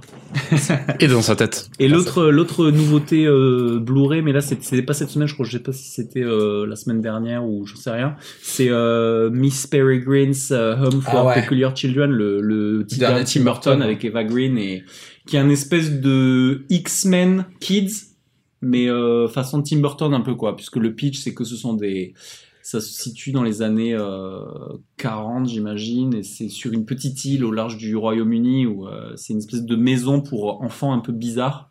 Et euh, ça, c'est ça, ça a un enrobage assez dark en fait. Donc je sais pas si c'est un film pour les enfants parce que les les enfants sont très bizarres en fait. Ils ont des particularités, ils peuvent avoir des super pouvoirs ou ils peuvent être très très laids, euh, un peu genre Elephant Man, tu vois. Euh, c'était c'était pas mal, mais tu vois, c'est on en parlait l'autre jour par rapport au fait de si Tim Burton était un sell-out ou pas. Je sais pas si vous l'avez vu vous euh, ce film. Non. Non, je veux toujours pas vu. C'est marrant parce que j'ai j'ai l'impression maintenant que Tim Burton, ça devient intéressant que pour un gars qui n'a jamais vu de Tim Burton, quoi. C'est-à-dire que c'est très prévisible dans le visuel, dans il a il a il a franchisé son décor, quoi. Ouais. Tu vois? Et euh, ça devient même téléphoné dans les transitions, quoi. Tu vois, c'est Ouais. euh, Il est devenu une caricature de voilà. lui-même en fait. C'est l'autre, c'est l'étrange, c'est euh, c'est le, le côté difforme mais façon Tim Burtonesque, mais c'est j'ai l'impression de l'avoir déjà vu mille fois ce film Mhm. quoi, Mhm. tu vois. Et, euh, et c'est pour ça que je du coup je conseille ce film à des gens qui ne connaissent pas l'univers de Tim Burton, mais si tu le connais déjà bien, tu on, on s'ennuie un peu quoi. Mais y a-t-il des gens qui ne connaissent pas l'univers de Tim Burton Ouais. c'est ça. Ouais. Enfin, les jeux, enfin ouais. Mais bon, t'as envie de dire, euh, commence pas par ça, quoi. Commence par un, enfin, un vrai bon film de Tim Burton, tu vois. Si tu dois conseiller euh, l'univers de Tim Burton à quelqu'un, forcément. Ouais. Mais c'est triste un peu les réalisateurs où, au final, tu réalises qu'il y a plus de renouveau chez eux. C'est-à-dire qu'en fait, ils refont la même chose et pire, les, leur quoi. scénario baisse de qualité de film en film, en fait. Mais du coup, tu conseillerais local? De Tim Burton? En récent, je dirais Charlie la Chocolate Factory, c'est quand même pas mal. Ouais, bah, moi fun. je dirais Big Fish, c'est pas mal. Big hein. Fish, c'est pas mal aussi, ouais. Big Fish parce que pour, pour moi c'est le- probablement mon film préféré je pense de Tim Burton. Mais euh, ou le, le début, hein, Ed Wood, euh, euh, Édouard Romain d'Argent, la, la période du, enfin Mm. le début quoi, vraiment le où il a il a défini son image. Faut- mais faut- maintenant il faudrait a que je revoie ça parce que est-ce que ça passe ça aujourd'hui un, un Édouard Roumain d'argent? Est-ce que je, je sais même plus si c'est plaisant à regarder ou tu vois Ben, en fait, c'est très bizarre, euh, Tim Burton. J'en ai pas revu depuis 10 ans. Tim Burton, il était, il était dessinateur sur euh, Rox et Rookie de Walt Disney, et c'est bizarrement, c'est un des rares Walt Disney qui fait chialer les gosses, et du coup, il a dit, t'es bien gentil, mais tu vas dégager parce que les enfants pleurent. Donc, euh, il a, il a un petit côté où il a été euh, un petit peu renié par le côté grand studio, grosse production, et puis finalement, maintenant, il y revient. Ouais. Et, moi, ce qui me dérange vraiment, c'est ce côté franchise du style. À tel point que vraiment, on dirait que sur le sur les sets, sur les décors, des gens passent avec des avec des ils cochent des cases quoi. C'est bon, c'est ouais, c'est Tim Burton, on coche Ouais, des il y, cases. a- il y a des rideaux euh, déchirés, il y a des trucs, donc c'est bon. très ouais. c'est très artificiel en fait. C'est faussement dark quoi. C'est très très bizarre. Bah, c'est faussement dark parce qu'il y a plus. Bah, je, suis- je- je vais toujours revenir à ça, mais il y a plus d'originalité face à quelque chose qui a été maintenant intégré. C'est-à-dire qu'en fait, maintenant on pourrait très bien voir un Disney sans Tim Burton, mais Tim Burtonesque. Tu Oui, vois bien sûr. Alors qu'effectivement, comme tu disais, ils l'ont remis au début. Et du coup, si ton style qui vraiment était étrange à une époque, maintenant, pourrait être une, euh, une frange, une frange certes, mais de la normalité, ben en fait, euh, t'as plus rien à, à apporter, tu vois, en termes de, choses. Donc, euh, avoir, euh, ouais, avoir- je sais pas. Bah, Après, euh, il y a des, c'est peut-être un, je sais pas, j'allais dire un passage à vide aussi, parce que j'ai l'impression, moi, c'est surtout que il a plus les scénars euh, intéressants aussi, quoi.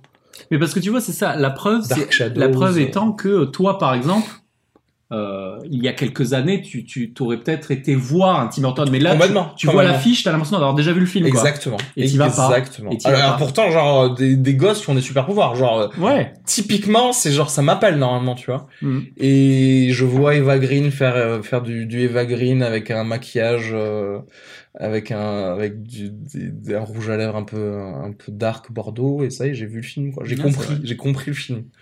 Tout ça pour me dire euh, probablement, euh, tu sais, il faut accepter sa différence euh, et que toi-même en tant que hobbit difforme, tu as des pouvoirs et que tu vas améliorer la vie de. Mm. Voilà, ça y est, je l'ai vu, c'est terminé. J'ai pas besoin de. Ouais, je sais pas. Pauvre Tim Burton. Bon, c'est fini C'est tout ce que vous avez vu Moi, j'ai rien à dire. À la limite, pour surfer sur les Blu-ray Epic, je dirais qu'en avril 2017, là, je recommanderais deux trucs à acheter. C'est bien entendu Star Wars Rogue One, même si c'est pas de la 4K, euh, c'est juste un Blu-ray. Euh, ça sort le 21 avril et le 25, il y a Manchester by the Sea. Si vous l'avez pas vu, il faut le voir. C'était dans, nos- dans quasiment tous les top 10 Ouais. de l'épi- l'épisode top 10 de 2016. Donc vraiment, il faut, il Moi, faut je l'avais bien en numéro 1 en plus. ouais, donc voilà. En moins en deux. Et, euh, Et moi, j'avais mis Ardon 33, avait j'avais mis numéro One. 1 ou 2, je crois. Il avait mis très Ouais, haut. ouais, il était assez haut de, de toute manière. ouais. C'est un, à ne pas rater, c'est un petit chef-d'œuvre. Ouais.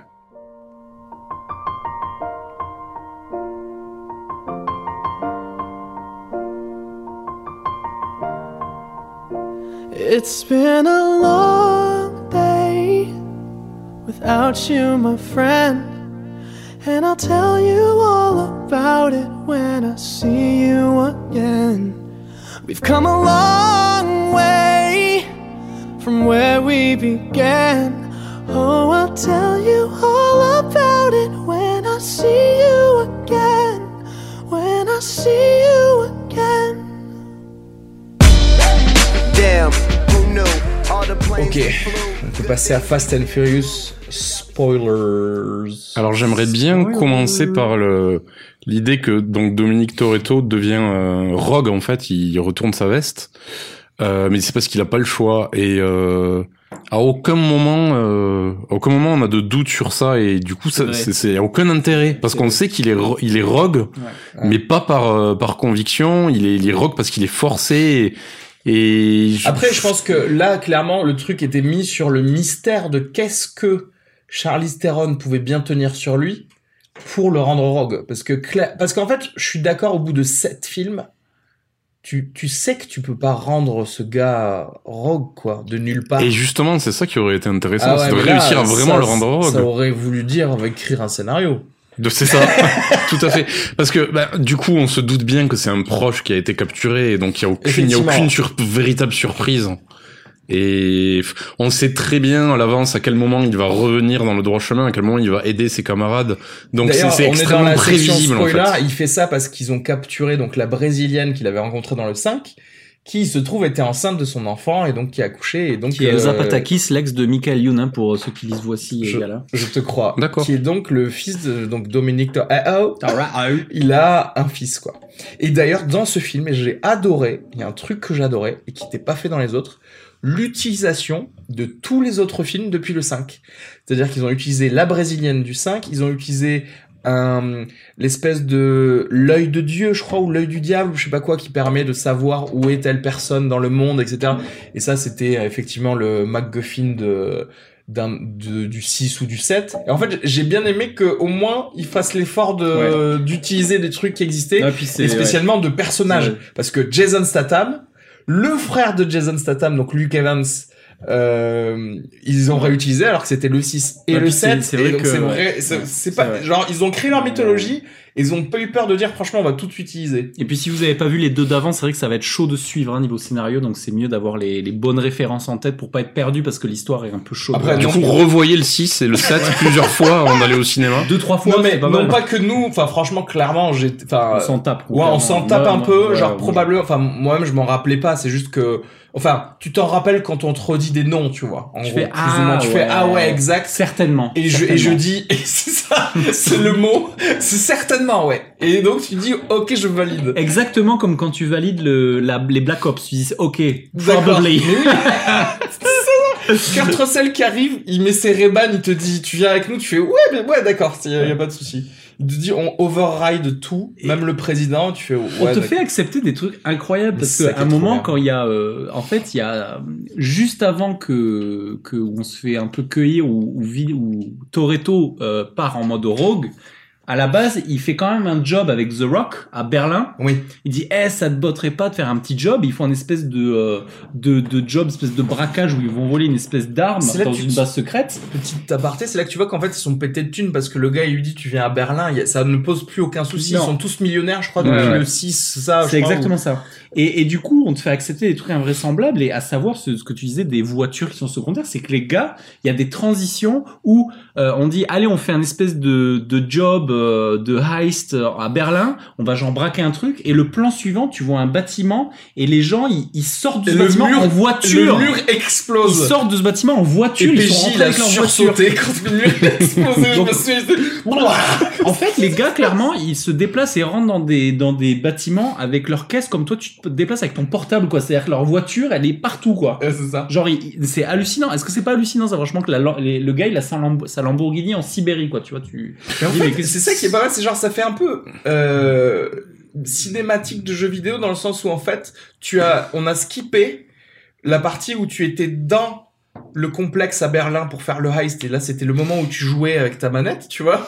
Et là hop, t'as réussi et du coup tu les vois sortir et tu vois la cinématique arriver en fait, tu vois, c'est un peu le un peu le, contexte du, film. C'est des sortes de super-héros sans super-pouvoir. Euh, ils ont juste des voitures, quoi. De super, super beau chrétien, quoi. Ou C'est, des euh, tanks. ou des tanks. et J'aime bien tout le temps l'adéquation de la voiture du gars avec le gars et The Rock. C'est tout le temps des espèces de mi-tank, Ah oui. mi-molette, mi... euh, Voilà, parce que la voiture correspond à la personnalité du personnage, y compris pour les femmes. Puisque les femmes euh, ont le droit de conduire. hein.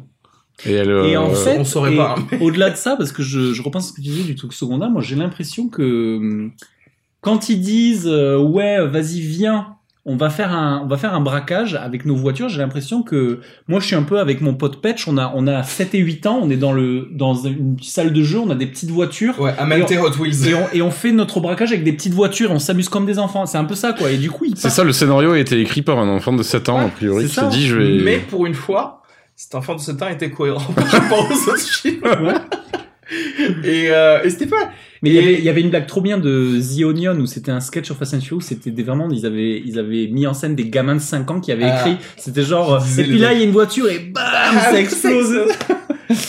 Et du coup, alors attends, parce que du coup, voilà, Dom les trahit, ok Euh, il se trouve que, du, que The Rock est donc euh, renié par le gouvernement parce que c'était être une opération euh, secrète, et donc il s'est fait arrêter, donc il va en prison. À Berlin, du coup Non, et aux Ah, États-Unis. Aux États-Unis. Ou d'ailleurs, pourquoi est-ce qu'il va pas en prison à Berlin entre Oui, voilà. C'est ça. C'est Black Ops, c'est Black Ops. C'est comme si je peux pas comprendre. Et il va en prison aux États-Unis où on lui propose de genre on te sort de prison mais tu en gros tu changes d'identité plus ou moins quoi.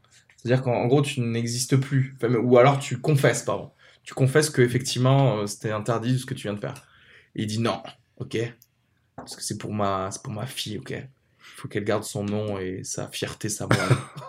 pour qu'elle fasse des AK et que je sois encore euh, le coach sportif. D'ailleurs, il y a un petit roquet administratif qui accompagne euh, Kurt Russell, qui finalement devient... euh, fait partie de la famille, ensuite. Jou- devient joué- un héros. Joué par Scott Eastwood, donc le fils de Clint Eastwood quand même. Ah, d'accord. Euh, qui, qui, qui, qui ressemble assez, qui a, qui, a, qui a assez la classe, mais qui joue en gros un, un, un, un mini Kurt Russell en formation, en sta- un stagiaire de troisième de Kurt Russell, quoi. Qui devient un héros. devient, qui devient qui un affirme, héros. qui affirme sa virilité tout au long du film. Absolument. Du coup, lui, il, il vit son adolescence, en fait. Voilà. Dans ces films. Qui représente un peu le, le gars viril années 90 coiffé en brosse, euh, Special Ops, tu sais, genre il a fait son service en Irak et tout, quoi, tu vois. Ouais. Il apprend les ficelles de la bureaucratie Ouais. euh, Black Ops. Encore Ouais, une fois, ça va devenir un mot Black Ops, je pense. Alors, est-ce qu'on peut évoquer la, la dernière scène, c'est-à-dire la traditionnelle, enfin à mon avis traditionnelle, même repas. si j'ai pas vu les autres, c'est le repas, Le repas. le repas de famille avec le coca, euh, les grillades Les Bud, et les y a on est, toujours les Budweiser. on est tous ensemble et on est bien. Et on, on en profite pour pour donner le nom à, à notre enfant d'un d'un ami d'un ami disparu, Disparu, à, ouais. à la fois disparu à la fois pas disparu puisque C'est le personnage de Paul Walker. voilà puisque le personnage en fait est encore vivant Ouais. et donc euh, a long- j'ai cru qu'ils allaient l'appeler Paul d'ailleurs. Ben voilà parce- J'aurais, j'aurais bien aimé qu'il l'appelle Paul, ça m'aurait fait pleurer, je pense. J'aurais, j'aurais émis une larme s'il avait dit je l'appelle Paul. d'ailleurs pendant le film ils veulent convoquer euh. Ouais, je sais, mais Paul, tu ils, vois. ils veulent Euh, demander de l'aide à ce personnage Méta, tu sais, genre. Le truc méta, c'est qu'il l'avait appelé Ouais. Paul, le gosse. Il- pendant le film, il, il y en a un ou une qui évoque l'idée de, de, de demander de l'aide à ce personnage, donc à Brian et à Mia. Ah oui, on lui dit. Et là, on lui dit ah non non, mais ça va, on va les laisser tranquilles. Ils en ont fait, c'est ah, c'est fait pour nous, hein. ça ça va. Euh, d'ailleurs, ouais, euh, j'ai réfléchi à ça toute la nuit et je me suis dit que c'était, la bonne chose à faire. Fallait pas les appeler. Parce que déjà, Paul Walker est mort. Déjà. déjà. Et secondo, c'est, ça ne, ça n'aurait pas été possible. C'est-à-dire que si tu appelles le personnage de Brian pour dire, euh, qu'est-ce qui se passe, le personnage de Brian aurait absolument voulu Tout à fait. par- partir et, s'intégrer au truc. Donc tu, tu peux pas. Mais c'est marrant, c'est marrant que tu hein. parles de la scène du repas parce que moi j'ai vu très récemment le 1 et, euh, et en fait si tu fais une lecture un petit peu de l'évolution des paramètres économiques, déjà on va on va dire que on va on va on va situer que cette Ah oui. scène Ouais, ouais. se passe en fait c'est en gros c'est une terrasse sur un penthouse à New York qui vaut probablement 15 millions de dollars Ouais, quoi. on Minimum, va, ouais. on Tout à va le fait. dire c'est c'est le summum du luxe quoi. Vu sur tout New York. C'est pas genre vu sur certains toits de New York, c'est Ouais, vu c'est sur vu New sur York. tout New York. C'est ça. Et, et du coup, ce qui est marrant, c'est que oh, ça s'est un peu, ça s'est un peu, euh, ça s'est un peu effacé, mais au tout départ, il y avait quand même quelque chose de très populaire en fait. Ouais, en- Absolument. ouais. Fast and Furious, c'était un peu, c'était le gueuleton, le barbecue devant, dans- sur le trottoir limite. Tu vois, t'avais les les voitures avec le, le capot Et c'est ouvert ça le souci, et t'avais des barbecues quoi. Sur Ça, le trottoir dans le quartier défavorisé. C'est ça, ça, ouais. c'est bling bling rapisé Ouais. pour plaire aussi à la démographie qui aime le justement le rap bling bling bling bling tu vois ce que je veux dire? Le truc de genre euh, des ballers tu vois? Ouais. les gars qui sont là et qui s'achètent des yachts à 500 millions de dollars Ouais, et qui sont comme ça en mode euh, je suis Kanye West et je t'emmerde. Et et ça c'est vrai que c'était quelque chose où tu sais t'avais le barbecue de Toretto c'était un barbecue il avait mal euh, il avait mal nettoyé de la fois d'avant tu vois tu vois qu'il a a la suie que Et puis c'était- c'était un barbecue avec des marques repères. un peu Ouais, tu vois ouais, ouais, c'est ça. Il y a des, des vieilles chips. Il y avait des, des vieux chips marque repères, euh, de, de la viande pas trop chère. Et est-ce que Là, il y a quelque Pierre part, Gagnère, tu sais, qui est en mode 3 Non, étoiles. mais là, Est-ce est-ce qu'à la limite, s'il y a pas des, si, s'ils ont pas des servants, euh, est-ce que quelque part Fast and Furious, la franchise, est-ce que quelque part la franchise Fast and Furious, c'est pas justement la, la métaphore d'une d'une ascension sociale, d'une réussite mais si, sociale non, mais c'est gentrifié en fait. Il y a une gentrification Mais de. de c'est pire que ça parce que c'est, c'est, c'est, à travers cette métaphore, on, on te dit que tout comme ta virilité doit être prouvée par des courses de voiture, tu ne vaux quelque chose que si tu deviens assez riche pour avoir un, un, ro- un rooftop comme ça. Hmm. Et si tu n'es pas ça, si tu es encore au Nouveau-Mexique à faire des courses de voiture, tu es une merde, en fait, Ouais. tu vois. Mais, mais même mais au-delà de ça, dans les, dans les premiers, t'avais ces, ce, ce côté des valeurs et du respect où t'as Oui. un gars du quartier qui avait sa caisse, il pouvait avoir le respect, il avait Exactement, pas de thune. ouais, ouais. Alors que là, ça passe forcément par les millions de dollars. Et là, le, le, ouais, le, le respect a une notion euh, totalement galvaudée, tu sais, c'est juste un mot comme fa- famille et Ouais. respect, maintenant, ça, devait, ça devient plus Voilà. rien, en fait. C'est juste pour gagner les gens qui disent ça chez eux. Ouais. Et, et du coup, c'est vraiment, c'est pour, c'est pour la thune. Et puis je voudrais interroger à nouveau la dimension éthique, quoi. Pourquoi, agi- enfin, pourquoi ils agissent pour pour quel euh, Est-ce que c'est vraiment des héros? Est-ce qu'ils sont là pour sauver l'humanité? Ah non, et d'ailleurs, attends, C'est un en- délire de potes, moi je crois. hein. Ouais, c'est Les juste- personnages sont dans un délire de Ils potes. savent pas trop pourquoi Ouais, ils agissent en fait. Mais c'est, ils sont en recherche d'adrénaline plein de euh, thunes, est-ce qu'on prendrait pas nos Hot Wheels si on ferait pas des braquages Mais c'est ça en fait l'histoire. Cela dit, cela dit, je trouvais qu'il y avait, euh, je crois que c'était dans le dernier, il y avait une petite phrase assez cool de d'ailleurs euh, Brian, Paul Walker, c'est genre, euh, I don't miss the job, I miss the bullets, tu vois. Ouais. Et il y a tout ce truc de genre tous ces gens-là sont là mais juste pour risquer leur vie quoi. D'ailleurs en même temps c'est ce qu'ils faisaient dès le départ avec les courses de voiture donc quelque part euh, En fait, c'est un peu une- normal. Une vie réussie, c'est une vie pleine d'aventures, quoi. Quelle que soit la Absolument. teneur Cela morale dit, cela dit de ces ça, aventures. cela dit ça je suis d'accord. Mais attends revenons-en à la méchante parce que Charlize Theron en fait. ce La méchante qui est peut-être gentille. Ce hein. qu'elle propose c'est qu'en gros elle elle veut posséder des armes nucléaires pour être le fail-safe des gouvernements mondiaux qui, s'ils faisaient de la merde, elle ferait détonner une, une, une arme nucléaire quelque part pour que plus personne ne fasse de la merde. Donc après, le souci, c'est qu'elle n'a pas explicité quelle était sa position politique. C'est ça, on aimerait savoir son bord politique. Voilà, ouais. parce qu'en fait, si genre elle était en mode genre oui, si la prochaine fois que quelqu'un arrête un Edward Snowden, je fais péter une bombe nucléaire, eh ben je serais pas ultra contre, tu vois. parce que du coup, c'est comme et pour le coup là on rejoint les, tous les méchants de James Bond et quelque part c'est un James Bond avec plusieurs personnes Fast and Furious que en fait je j'ai jamais été ultra contre les, les méchants de James Bond quoi. Parce qu'en fait t'apprends ce qu'ils veulent faire vraiment aux trois quarts du film juste avant qu'il meure tué par James Bond et je me dis ouais c'est pas si c'est pas si nul que ça ce qu'il veut faire le gars. Genre à la place tu discutes un peu avec lui et il y a moyen de faire ça sans trop tuer de personnes et quand même d'améliorer le monde tu vois donc euh, voilà c'est marrant parce que justement que tu dis ça parce que dans l'évolution de des interactions qu'il peut y avoir entre les personnages dans Fast and Furious, j'ai trouvé qu'il avait une dimension, ça faisait très James Bond en fait que quand ils sont chaque fois dans leur euh, arrière base avec des espèces de scanners, de radars, de on se coordonne Ouais, pour aller là où là, t'as un côté un peu James Bondesque. Oui, j'ai trouvé des, gadgets. des euh, gadgets qui sortent de partout. Mais Ouais. euh, là, clairement, gros clin d'œil quand ils arrivent à la base de New York où il y a que des bagnoles. C'est, c'était genre le, le- et d'ailleurs, je sais pas comment il l'appelle, The Toy Shop ou un truc Le comme Toy ça. Shop. Ben, La- c'est pareil, hein, c'est James jouer avec Bond. C'est. James Bond, ça s'appelle un peu comme ça, non? Là où il y a Ouais, Q ouais. et qui Ouais, fait les ouais. trucs. C'est là où il y a, en gros, venez euh, vous armer et. Ouais, sauf que James Bond, il saute pas dans tous les sens pour aller dans l'Aston Martin, quoi. Tu sais, il, c'est, c'est, c'est acquis, quoi. Alors qu'eux, ils sont comme des gros gamins en mode, allez, donne-moi la voiture, Oui, s'il te plaît, allez, s'il te plaît. Cela dit, Jason Statham, il saute pas dans tous les sens pour prendre son Aston Martin, il le fait avec classe. Et d'ailleurs, je pense que au lieu d'aller chercher, je sais pas qui pour jouer James Bond, il devrait prendre Jason Statham. Et que penser, que penser des, des, des traumatismes euh, pour le pour le jeune euh, le jeune nourrisson du coup, euh, qui vit Ça, des scènes de- d'une violence Scandaleux, scandaleux. inouïe. Et, et genre, lui, il Et est on comme ça, pense- sais. Il est comme ça. On passe en cet enfant, on se dit mais comment il va se construire au niveau euh, au niveau psychologique, au sûr, niveau il a affectif. rien vu, il a rien il a vu. rien vu, tu crois a. Moi, je pense qu'il a vu des gerbes de Et sang. d'ailleurs, des- je disais à, à, à, à Jean-Yves hier, il y a eu, parce qu'en gros, cette scène, c'est un gros clin d'œil à Volteface quand on met le, le, les- le casque au gosse pendant qu'il y a des, des gens qui se tirent dessus. Et en fait, le souci, c'est que ça manquait trop d'une scène où tu voyais le point de vue du gosse dans son berceau, en voir des gens courir dans tous les sens et peut-être se tirer dessus, tu vois, ça aurait été pas mal de... Qu'est-ce que, qu'est-ce que les, des, des, des filles penseraient de ce film si tu vas, euh, tu vas avec ta, ta copine au cinéma? Moi, je, moi, je vous dis un truc, c'est que tu vas en date avec une fille et elle te dit qu'elle a aimé, demande leur mariage direct, quoi. Parce que je pense que, je pense que- Et moi, je dirais le contraire, justement. Ah, je sais pas.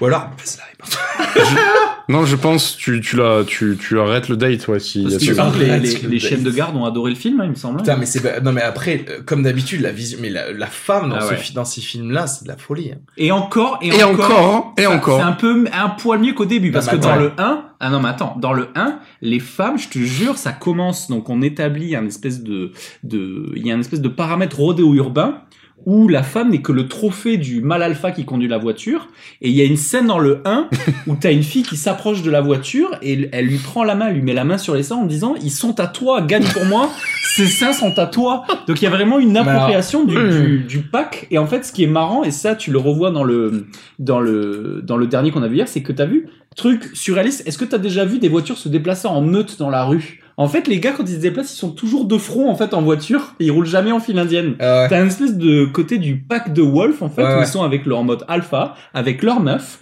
et ils font des courses et je trouve que et dans le 1 aussi tu vois c'est qu'il y a le personnage de, de Mia aussi parce que c'est pas Oui, Rodriguez c'est la sœur de Dominique Voilà. Et, euh, et en fait, ces meufs, elles ne sont là que pour faire les secrétaires dans les garages et tenir des Brewster. comptas, quoi. Ouais. c'est des secrétaires, quoi. Et euh, mais le truc c'est que là, moi je trouve que la scène du début de Cuba, c'est pire quoi. C'est-à-dire que en gros, la- les meufs, elles sont là, mais que effectivement presque genre un buffet. C'est un buffet. C'est les meufs, elles sont là. Elles montrent la moitié de son cul pour en, en, en envoyant un drapeau pour dire la, la, la course est ouverte. Elle ne- n'existe pas. C'est genre c'est des petits animaux à baiser, tu sais. Ils sont là comme ça. Et, et après, et le truc, le fait que après il y ait des meufs dans l'histoire, je suis sûr c'est pas une volonté artistique ou genre sociétale d'avoir Michel Rodriguez, tu vois. C'est juste le fait que les gars se disent ouais mais si on n'a pas de meuf, on va nous le reprocher, tu vois. Et c'est juste ça. Ouais. Et euh, tu vois, c'est un peu comme genre euh, faire de la discrimination positive parce qu'on va te le reprocher. C'est du coup tu t'es quand même raciste, tu vois. Hmm. c'est juste que tu fais ça par peur pour juste vendre un peu plus quoi. Alors heureusement, Mi- Michel Rodriguez a sa propre, son propre véhicule et le conduit avec brio. Euh...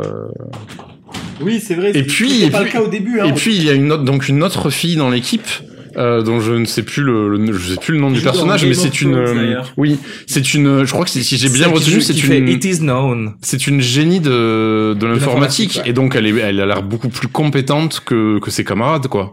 Et donc c'est, c'est une bonne chose quelque part. Ouais, mais elle, c'est la passagère, tu sais, elle est tout le temps en Ah, elle conduit euh, pas? Ah Non, elle conduit pas. Ah. Je sais pas si t'as remarqué, elle, elle conduit jamais. Ah ben c'est, c'est dommage. Non, mais ceci dit, tu vois, t'as le droit d'avoir quelqu'un dans ton équipe qui conduit pas forcément, mais Oui. euh, Et d'ailleurs, il bon. y, a, il y a deux personnages qui passent le film à draguer cette meuf. Chaque blague tombe à l'eau, c'est nul. Bah, c'est ça, c'est le Ah, Ludacris et Tyrese Ouais. Gibson. C'est, c'est, c'est, ces gens-là, il faut les enlever, quoi. Mais vraiment, ils servent à rien, ils sont nuls, ils me mettent mal à l'aise pendant tout le film. quoi.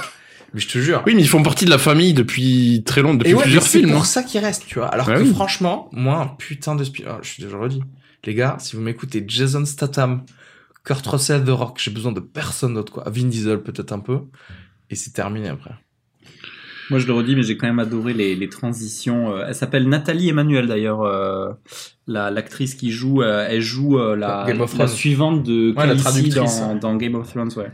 Et, euh, et en It fait, il y a, à un moment au début, il y, a une tr- il y a une transition, et moi, je suis encore déçu. Moi, je, je ferai tout pour qu'ils partent en mode running scared pour le 9.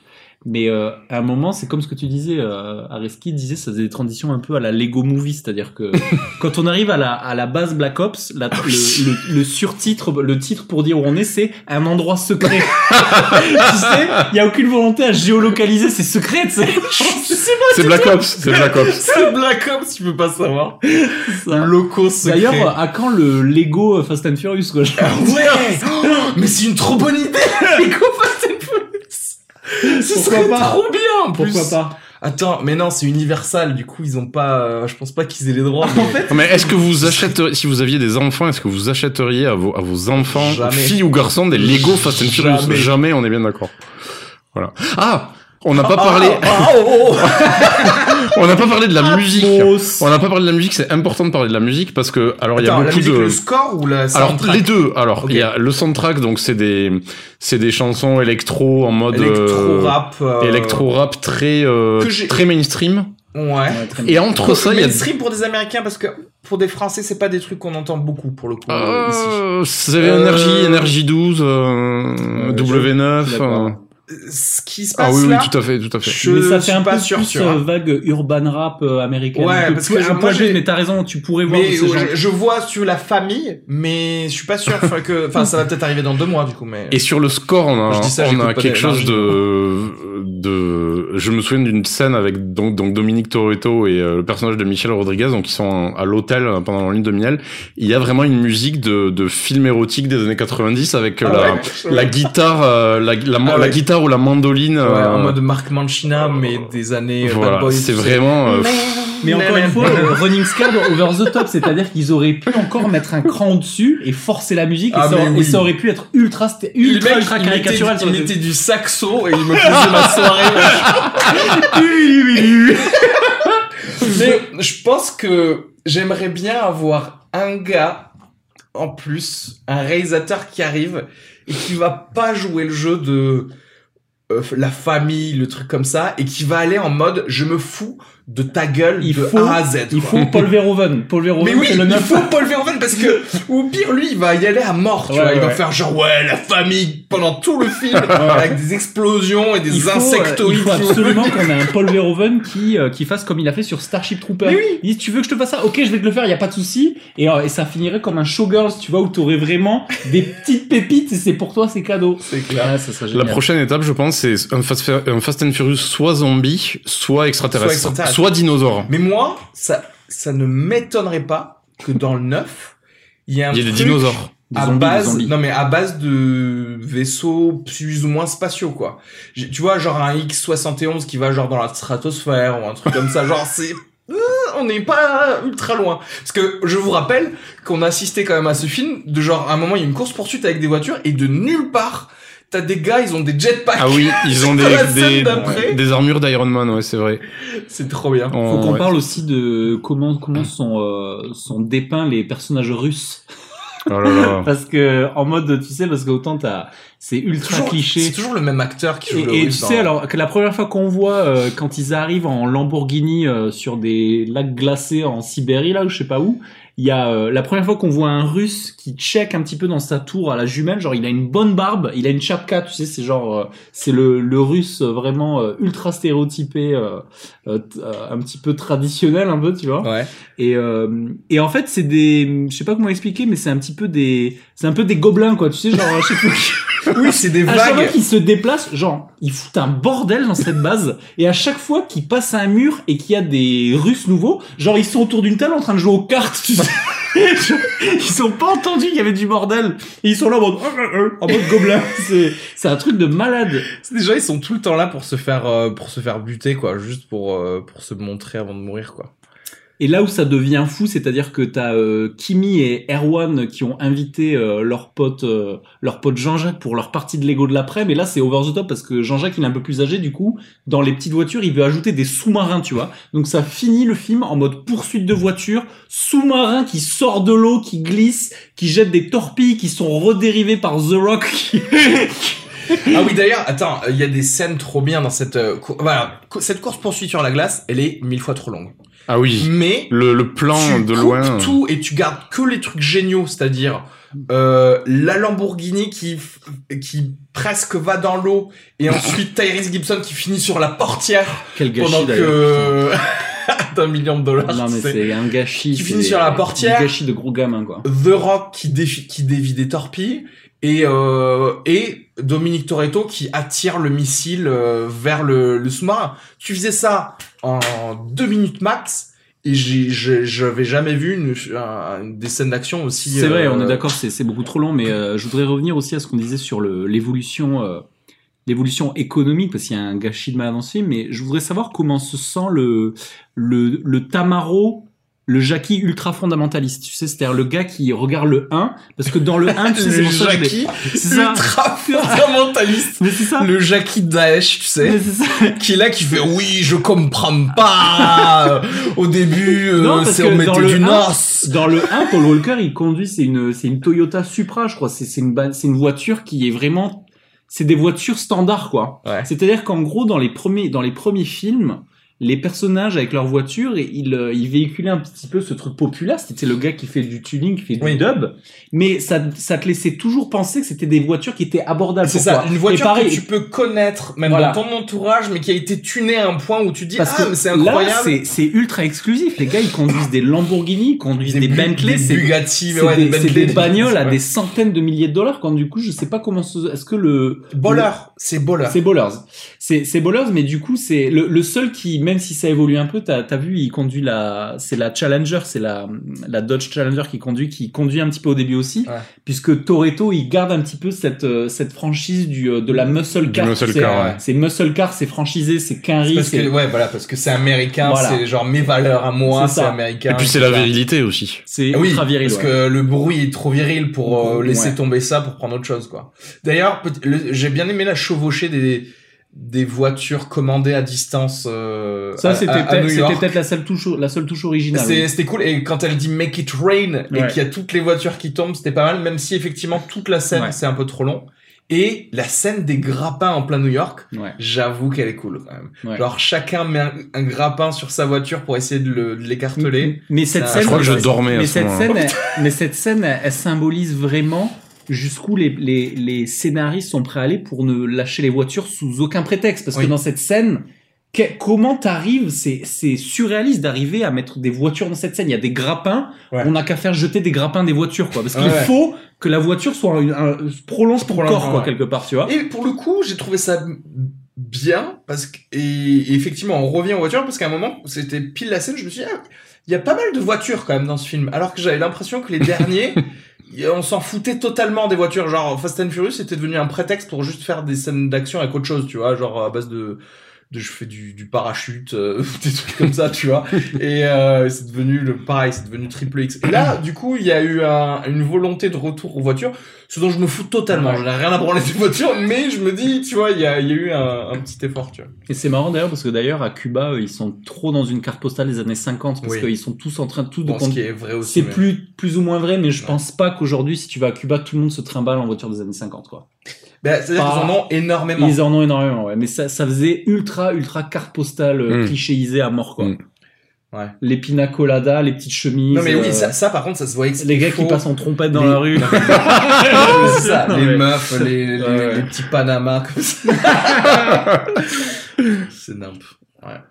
Ouais, ouais. 4 étoiles, quoi. Quatrième. C'est régalé, j'ai envie de le revoir dessus. Et puis, et puis comme tu disais, la, la facilité, parce que Dom, euh, Dom qui est un petit peu dans sa, dans sa suite, euh, suite au Hilton euh, à Cuba, là, et que, et qu'il est en train de, toujours en train de faire la mécanique, hein. Il y a du luxe, mais le gars, il, il, il trafique son moteur sur la table, tu sais. Il a un téléphone satellite et la facilité. On va à Berlin? Ouais, demain, j'arrive, tu sais. Genre, c'est easy. Il prend le bus, le gars. Genre, c'est easy peasy, quoi. Il y a le C'est sur la ligne 2, non, Bernard no limits. Il y a vraiment no limits, quoi. D'autres choses à dire? Il y a une scène qui vous a marqué particulièrement, je pense qu'on a tout dit, là, non? On a été bon, là, non? Je suis en train, en train de revoir. Non, c'est, euh, Ben moi, ce que j'ai aimé, c'est The Rock qui entraîne une équipe de soccer Ouais, euh, d'enfants. Trop bien. Voilà, parce que il fait un super entraîneur et euh, Moi, j'ai bien aimé les scènes de baston en fait avec The Rock. Ouais. En fait, quand il tape des gars, c'est une boule de bowling. En fait, c'est-à-dire les gars, c'est des quilles. En fait, il met des coups. Les gars, ils- les, gens, les gens, ils volent dans tous les sens.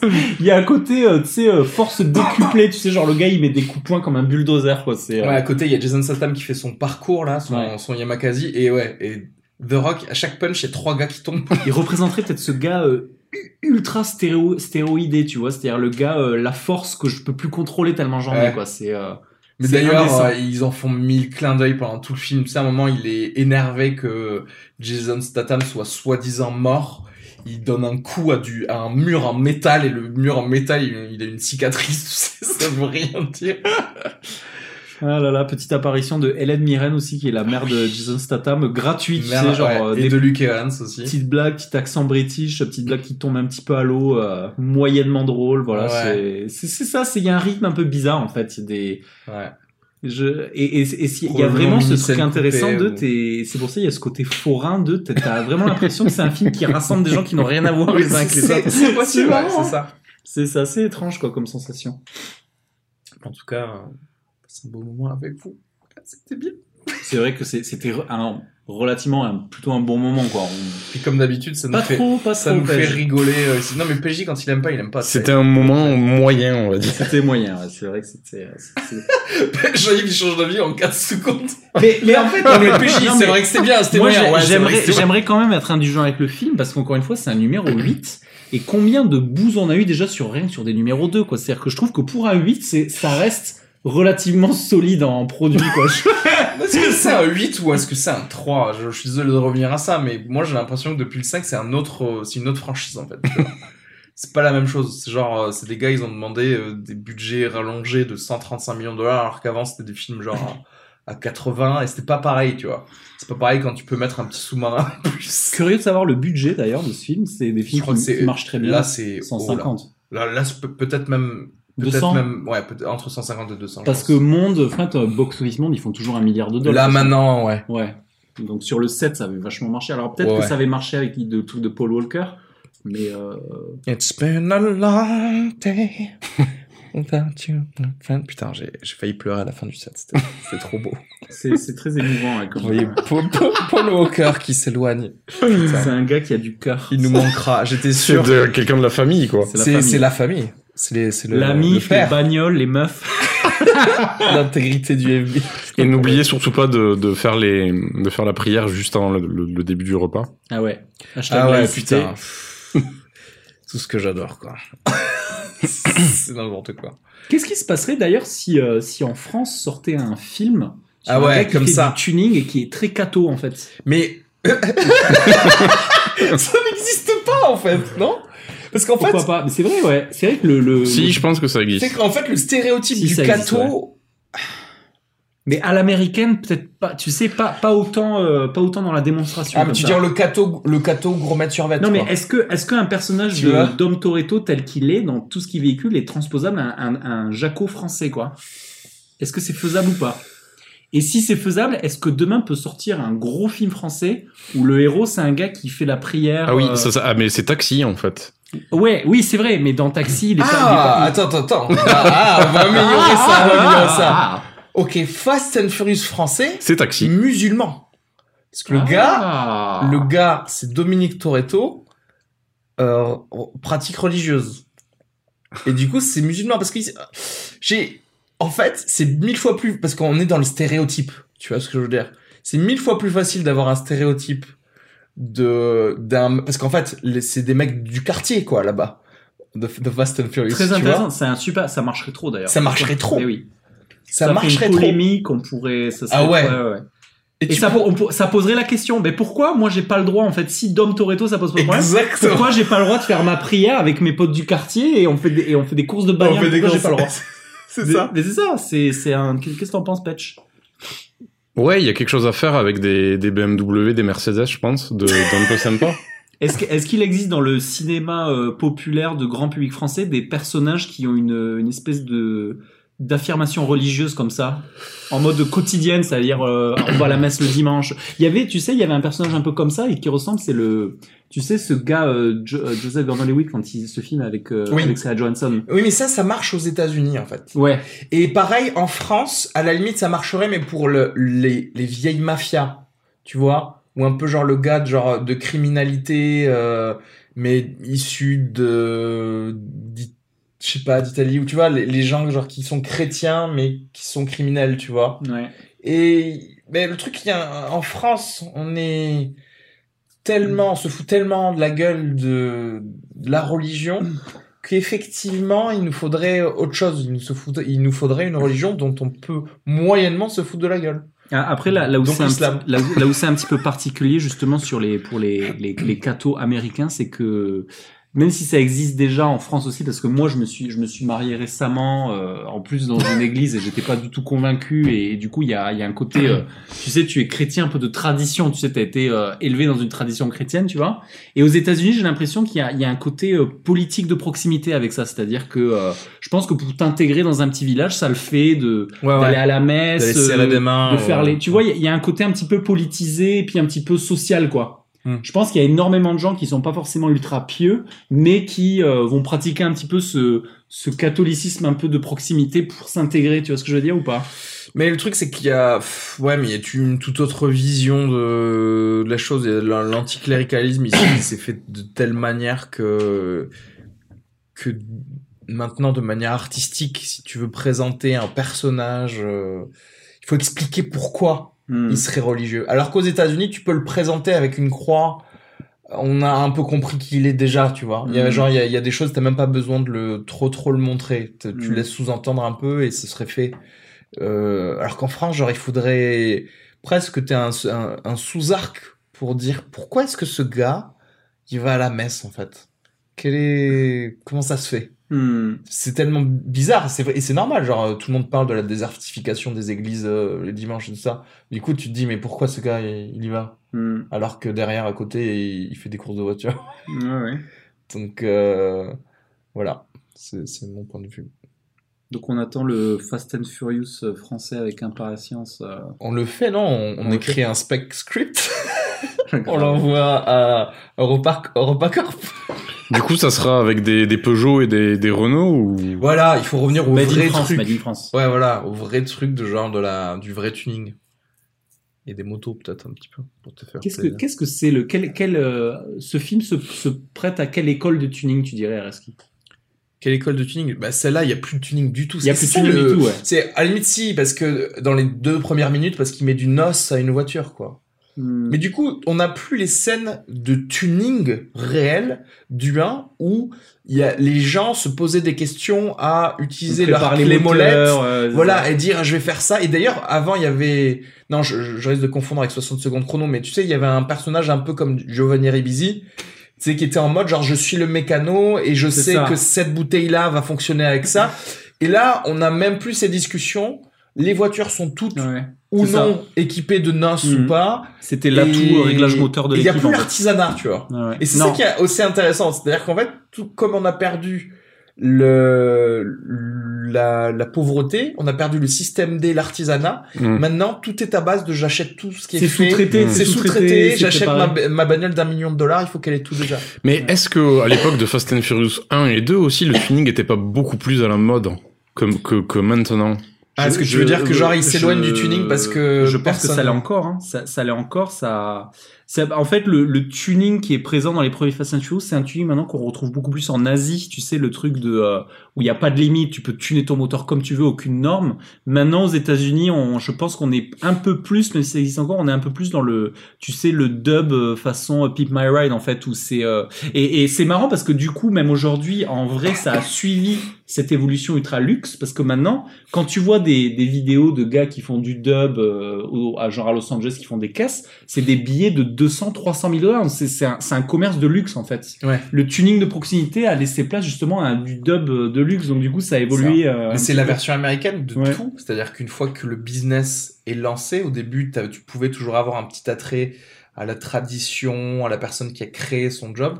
Mais au bout d'un moment, le créateur ne devient CEO et se détache de ce qui touchait au début, quoi. Et du coup, maintenant, euh, Dominique Toretto, tu le vous, enfin, tu sais, c'est pour ça qu'à la limite, j'ai eu ce petit clin d'œil au début quand ils étaient à Cuba, parce qu'il met une petite, euh, petit truc de canette de coca euh, sur une durite, Ouais, etc. ouais, ouais, ouais. Mais que clin d'œil. Parce qu'après, pour le, pour, juste pour dire, regardez, est-ce qu'il vient de là? Mais il vient de là, mais il est plus du tout ce gars, maintenant. parce que maintenant, il prend des buggy, euh, en vitre blindée. Et, tu l'as d'ailleurs qu'à ce moment-là, parce que c'est le seul moment où il y a un petit côté bricole, où il bricole son moteur, C'est tout, et tu l'auras que là. ouais. Si, après, il y a Scott Eastwood qui fait du bricolage de sous-marin, normal. D'ailleurs, t'as remarqué ce, dé- ce détail de Jackie Jaco dans leur, euh, dans leur super entrepôt? Il y a une salle où il y a que des jantes. Tu l'as vu ou J'ai pas pas fait attention. À un moment, ils sont dans leur entrepôt et il y a une, un petit box en verre. Tu peux rentrer dedans et c'est des ex- une expo de jantes en fait. Donc tu sais, tu peux choisir tes jantes pour ta voiture. Donc, Ce qui me fait Avec penser gros que, logo, là, ouais. ce qui me fait penser que la, la super vilaine, donc jouée par, euh, Charlize Theron. par Charlize Theron, a une salle dédiée à ses pistolets, ses fusils d'assaut, Ouais. mais il y a aussi ses chaussures, ses chaussures à talons, ses chaussures d'intervention. Enfin, elle a une, une su- un super Ses dressing. chaussures d'intervention. Là, c'est Tac Heels, tu sais. c'est ça. C'est Heels Black Ops. Bon, c'est pas tout ça, mais il faut qu'on enchaîne sur d'autres trucs de notre vie, non? Ce serait pas mal, ouais. Bon, bah merci à tous d'avoir écouté jusque-là. hein. Vous avez été euh, vraiment courageux. Et euh, vous savez quoi? Vous devriez inviter tous les gens que vous connaissez sur Facebook à aimer la page Facebook de fin de séance. Et les troller jusqu'à ce qu'ils mettent une note 5 étoiles sur iTunes. euh, Ah ouais. Parce que c'est le seul moyen, malheureusement, d'avoir des écoutes, c'est d'aller ouais, voter sur et- iTunes. et faites-le vous-même d'ailleurs. N'oubliez pas d'aller sur iTunes et vraiment mettez les 5 étoiles euh, avec un commentaire. Ça compte trop. Mais faites-le, fais-le. Qu'est-ce que tu fais? Mais qu'est-ce que tu fais là? Tu nous écoutes? Fais-le. Et Areski, Areski propose des striptease à domicile hein, pour chaque 5 Voilà. étoiles livrées. Voilà, il est, il est très Ça, beau. il est, euh, il a du charme. adresse. Je- La même je- soirée, il te fait du stand-up striptease, c'est un espèce de package. Tout compris, il te, il te fait compris. livrer des sushis. Je viens avec des moritos et tout. Ah là là, Tout excellent. va bien. Excellent. Bon, allez, bisous à tous. Bisous. Bonsoir. Bonjour et bienvenue dans ce numéro 50 de Atmos.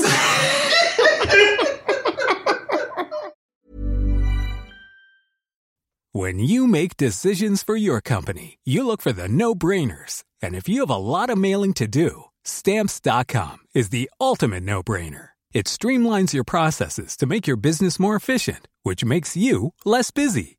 Mail checks, invoices, legal documents, and everything you need to keep your business running with Stamps.com. Seamlessly connect with every major marketplace and shopping cart. Schedule package pickups and see your cheapest and fastest shipping options from different carriers. With rates up to 89% off USPS and UPS rates. And with the Stamps.com mobile app, you can take care of mailing and shipping wherever you are. Make the same no-brainer decision as over 1 million other businesses with Stamps.com. Sign up with code PROGRAM for a four-week trial, plus free postage and a free digital scale. No long-term commitments or contracts. That's Stamps.com. Code PROGRAM.